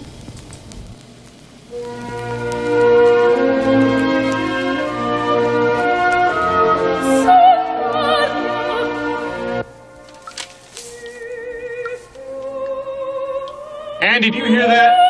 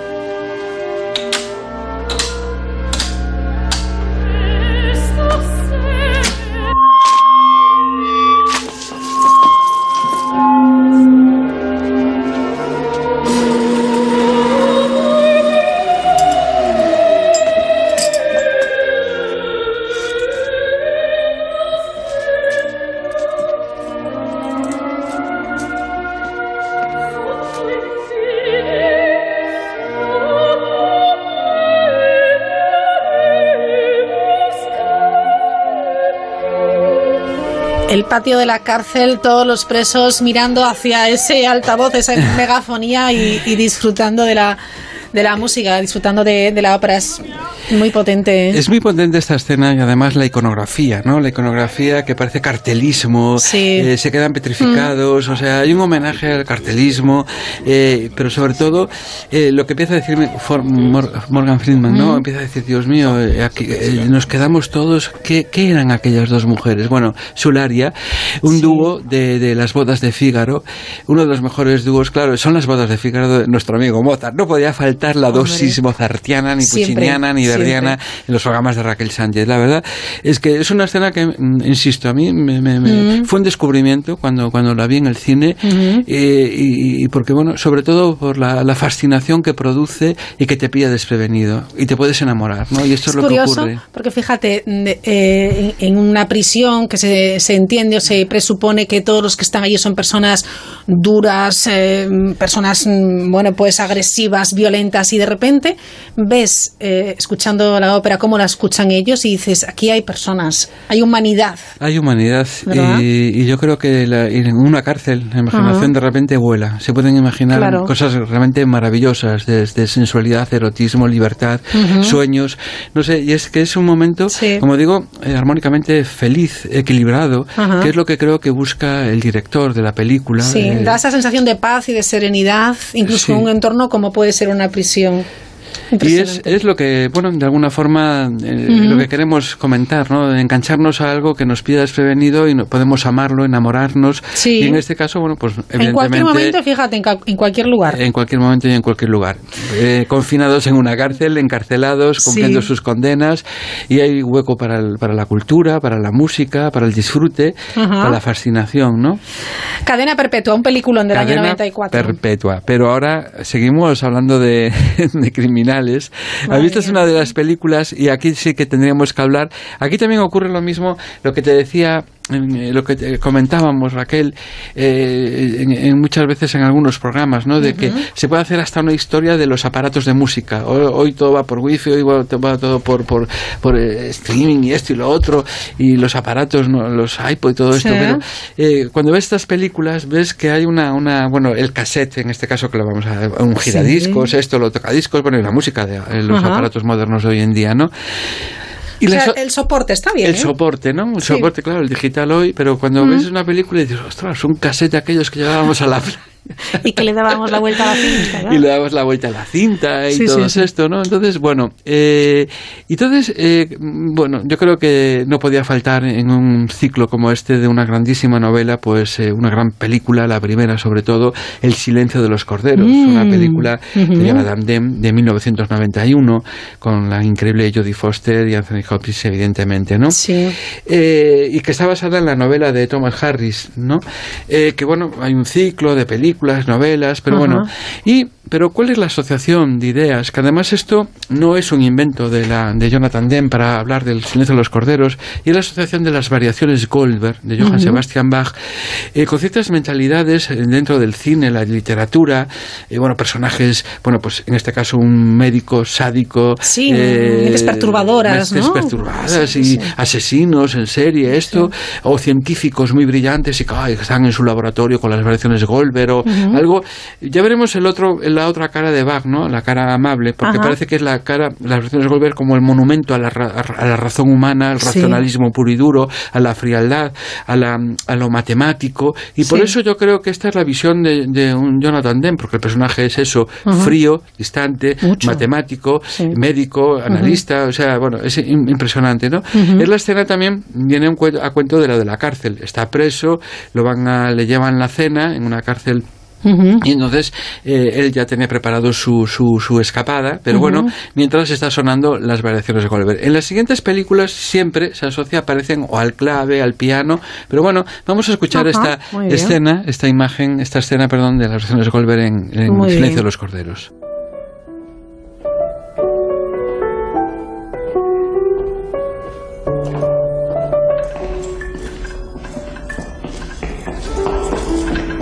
Cuando usted quiera, doctor.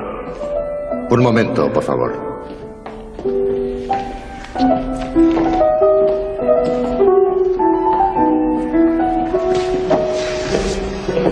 El hijo de puta ha pedido otra comida. Chuletas de cordero muy crudas. ¿Qué querrá para desayunar?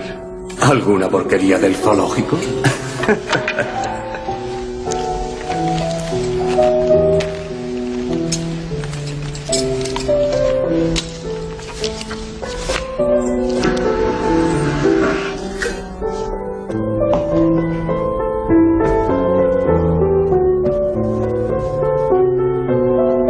Buenas noches, caballeros. Bien, doctor. Al suelo, vamos. Como siempre, por favor. ¿Mm?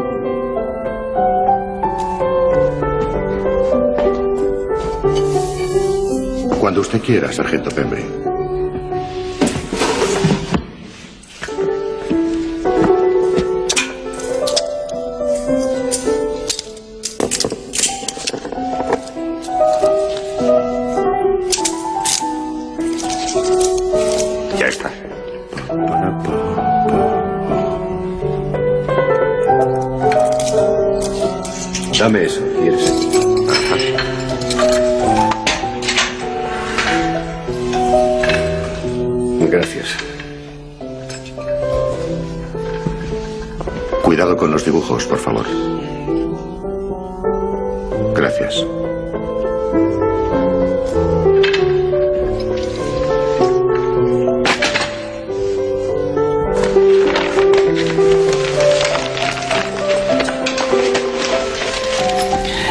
Frío, tan calculador, tan educado. Todo, todo es una escena, Jonathan Denga, que hace una, un retrato de todo, ¿eh? o sea, los dibujos, la música, eh, el blanco de la camisa que lleva, camiseta, todo, y luego, bueno, pues justo ya, bueno, como todo el mundo Sí. lo ha visto, sabe Bueno, lo que va a pasar, y, y muchas personas me dicen, pero las versiones de Goldberg, ¿por qué? Bueno, pues es la, descripción personal de un personaje frío, racional, que a mí me, no me molesta, pero quizá me gusta, evidentemente, pero Sí. que no solo es eso las versiones Goldberg, Claro, ¿no? ya. Porque claro, es pura pura fórmula matemática. Las Sí. variaciones son variaciones un tema, aquí está el área, Ajá. y luego van las, la- todas las variaciones, ¿no?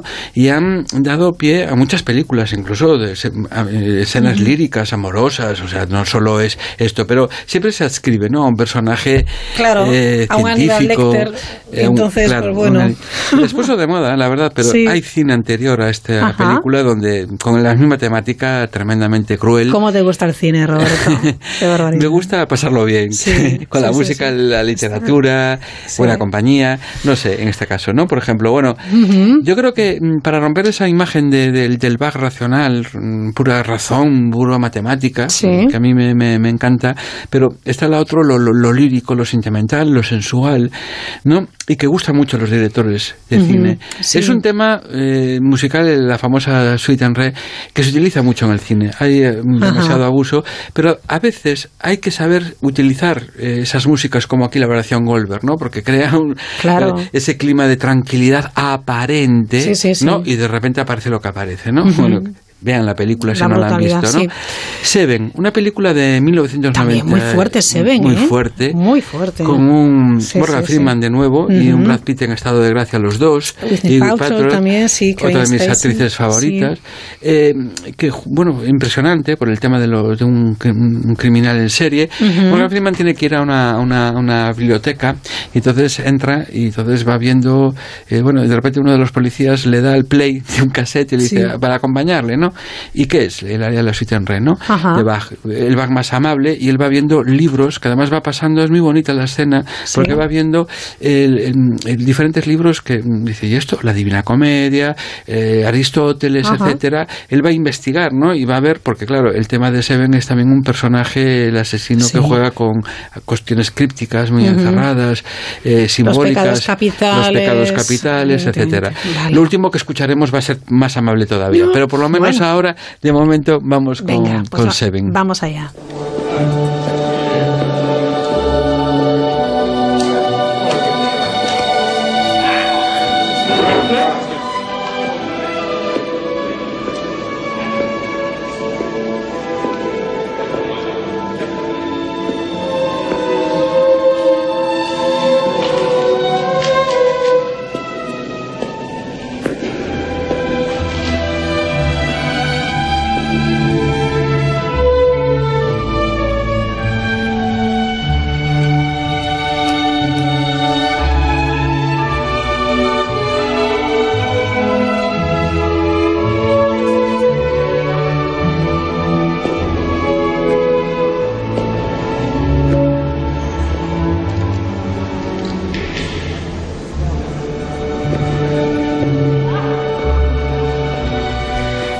Increíble porque está... Eh, insisto, es que me parece una genialidad eh, saber eh, poner la música adecuada en la escena adecuada. Me parece.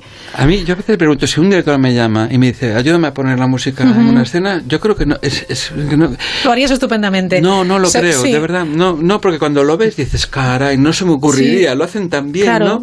Ver a los es personajes cómo están. Lo que aporta, lo que suma la música, la banda sonora una, a una cinta, a una historia. ¿eh? Yo creo que aquí hay un homenaje a la literatura clásica enorme, me encanta. Por eso eh, yo le debo mucho a tu programa porque incides mucho en la literatura, en los buenos libros, novelas, viajes, etcétera. Y la verdad dije yo, pero es que este es un homenaje, pues eso, al- Sí. a los textos, a la Divina Comedia, por ejemplo, que siempre está ahí apareciendo, buen cine, ¿no? Y esto, la última, eh, para romper un poco el esquema, pero que siempre eh, estamos hablando de espacios, espacios Sí. en cárceles, cómo el público los recibe, aunque sean eh, por, por, por megafonía. Eh, ahora este policía está escuchando porque un policía le pone, le dice play y Sí. escucha eh, la- a Bach, ¿no? Pero, por ejemplo, también en las iglesias, no solo música Ajá. religiosa. Recuerdo que hace años hicimos un especial con las tarantelas, Ah, la me música encanta, italiana, sí. y hay una película eh, que aquí en España se tituló Silencio de Amor, eh. Silencio de Amuri. Bueno, una película preciosa, dirigida por Philippe Claudel, creo que sí, lo estoy mirando Philippe Claudel, y recurre pues a una tarantela que es muy bonita, eh, el, Silencio de Amuri, encantada, Ah, muy, preciosa, muy bonita. y que refleja un poco la escena, la iglesia, y va viendo Sí. a todos los personajes, y bueno, Ajá. y es algo muy suavito para una noche de verano como esta para finalizar el tema de hoy. Bueno, pues venga, vamos a escucharlo y a disfrutarlo.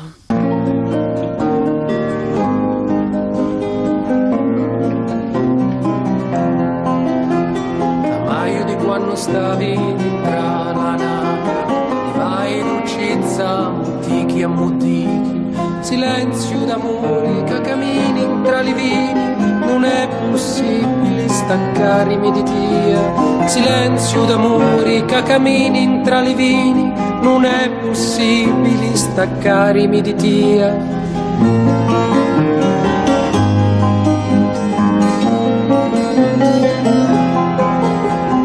non chiangiti no, alberi d'alibi, amori e beni vengono di lontano, delizia amata mia, sciato dell'arma mia, dammi lucori che ti dugno la vita, delizia amata mia, sciato dell'arma mia, dammi lucori che ti dugno la vita. Me parece hermosísima. La verdad, tiene algo especial para mí esta, esta tarantela, sí. Esta tarantela, Sí. eh, muy, muy romántica, muy Ah. bonita, y que va uniendo a todos los personajes eh, en una iglesia, en un Sí. concierto de la Arpellata, un grupo que aquí lo queremos Ujú. mucho de música antigua, de Blue Heart. Y entonces, bueno, pues eh, entonces hace ese recorrido. A mí me encanta visual, que, que me gustaría... Es muy interesante, ¿eh? que Sí, lo van apareciendo los personajes. los personajes sí, exacto. y unidos por un concierto en vivo y en directo y Ujú. de música antigua una tarantela y muy bonito el texto Silencio de Amuri Silencio de Amuri Bueno, Roberto, pues es una buena guinda, ¿eh? Para, una buena guinda para, para, el programa este de hoy. ¿eh? penúltimo programa con tristeza nos queda uno pero bueno lo vamos a pasar muy bien Hombre, en será- el final será por disfrutarlo. gracias gracias Hasta a los luego, dos gracias adiós. chao chao Raquel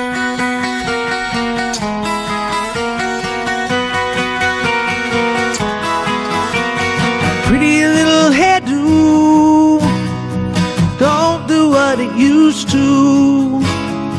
Can't disguise the living, all the miles that you've been through.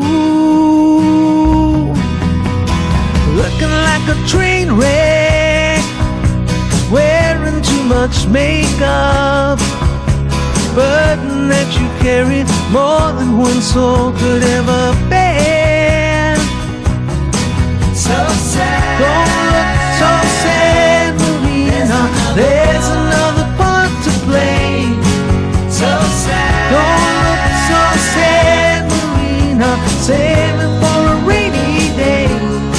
Mañana volverá con nosotros y con ustedes el musicólogo Roberto Relova. Save it for a rainy day. También lo hará Teresa Zatarain, que todavía quiere contarnos alguna cosilla más. Bueno, llegan las noticias, finalizamos, pero mañana regresamos a la misma hora, a las 9, las 8 en Canarias. Disfruten de esta noche de verano.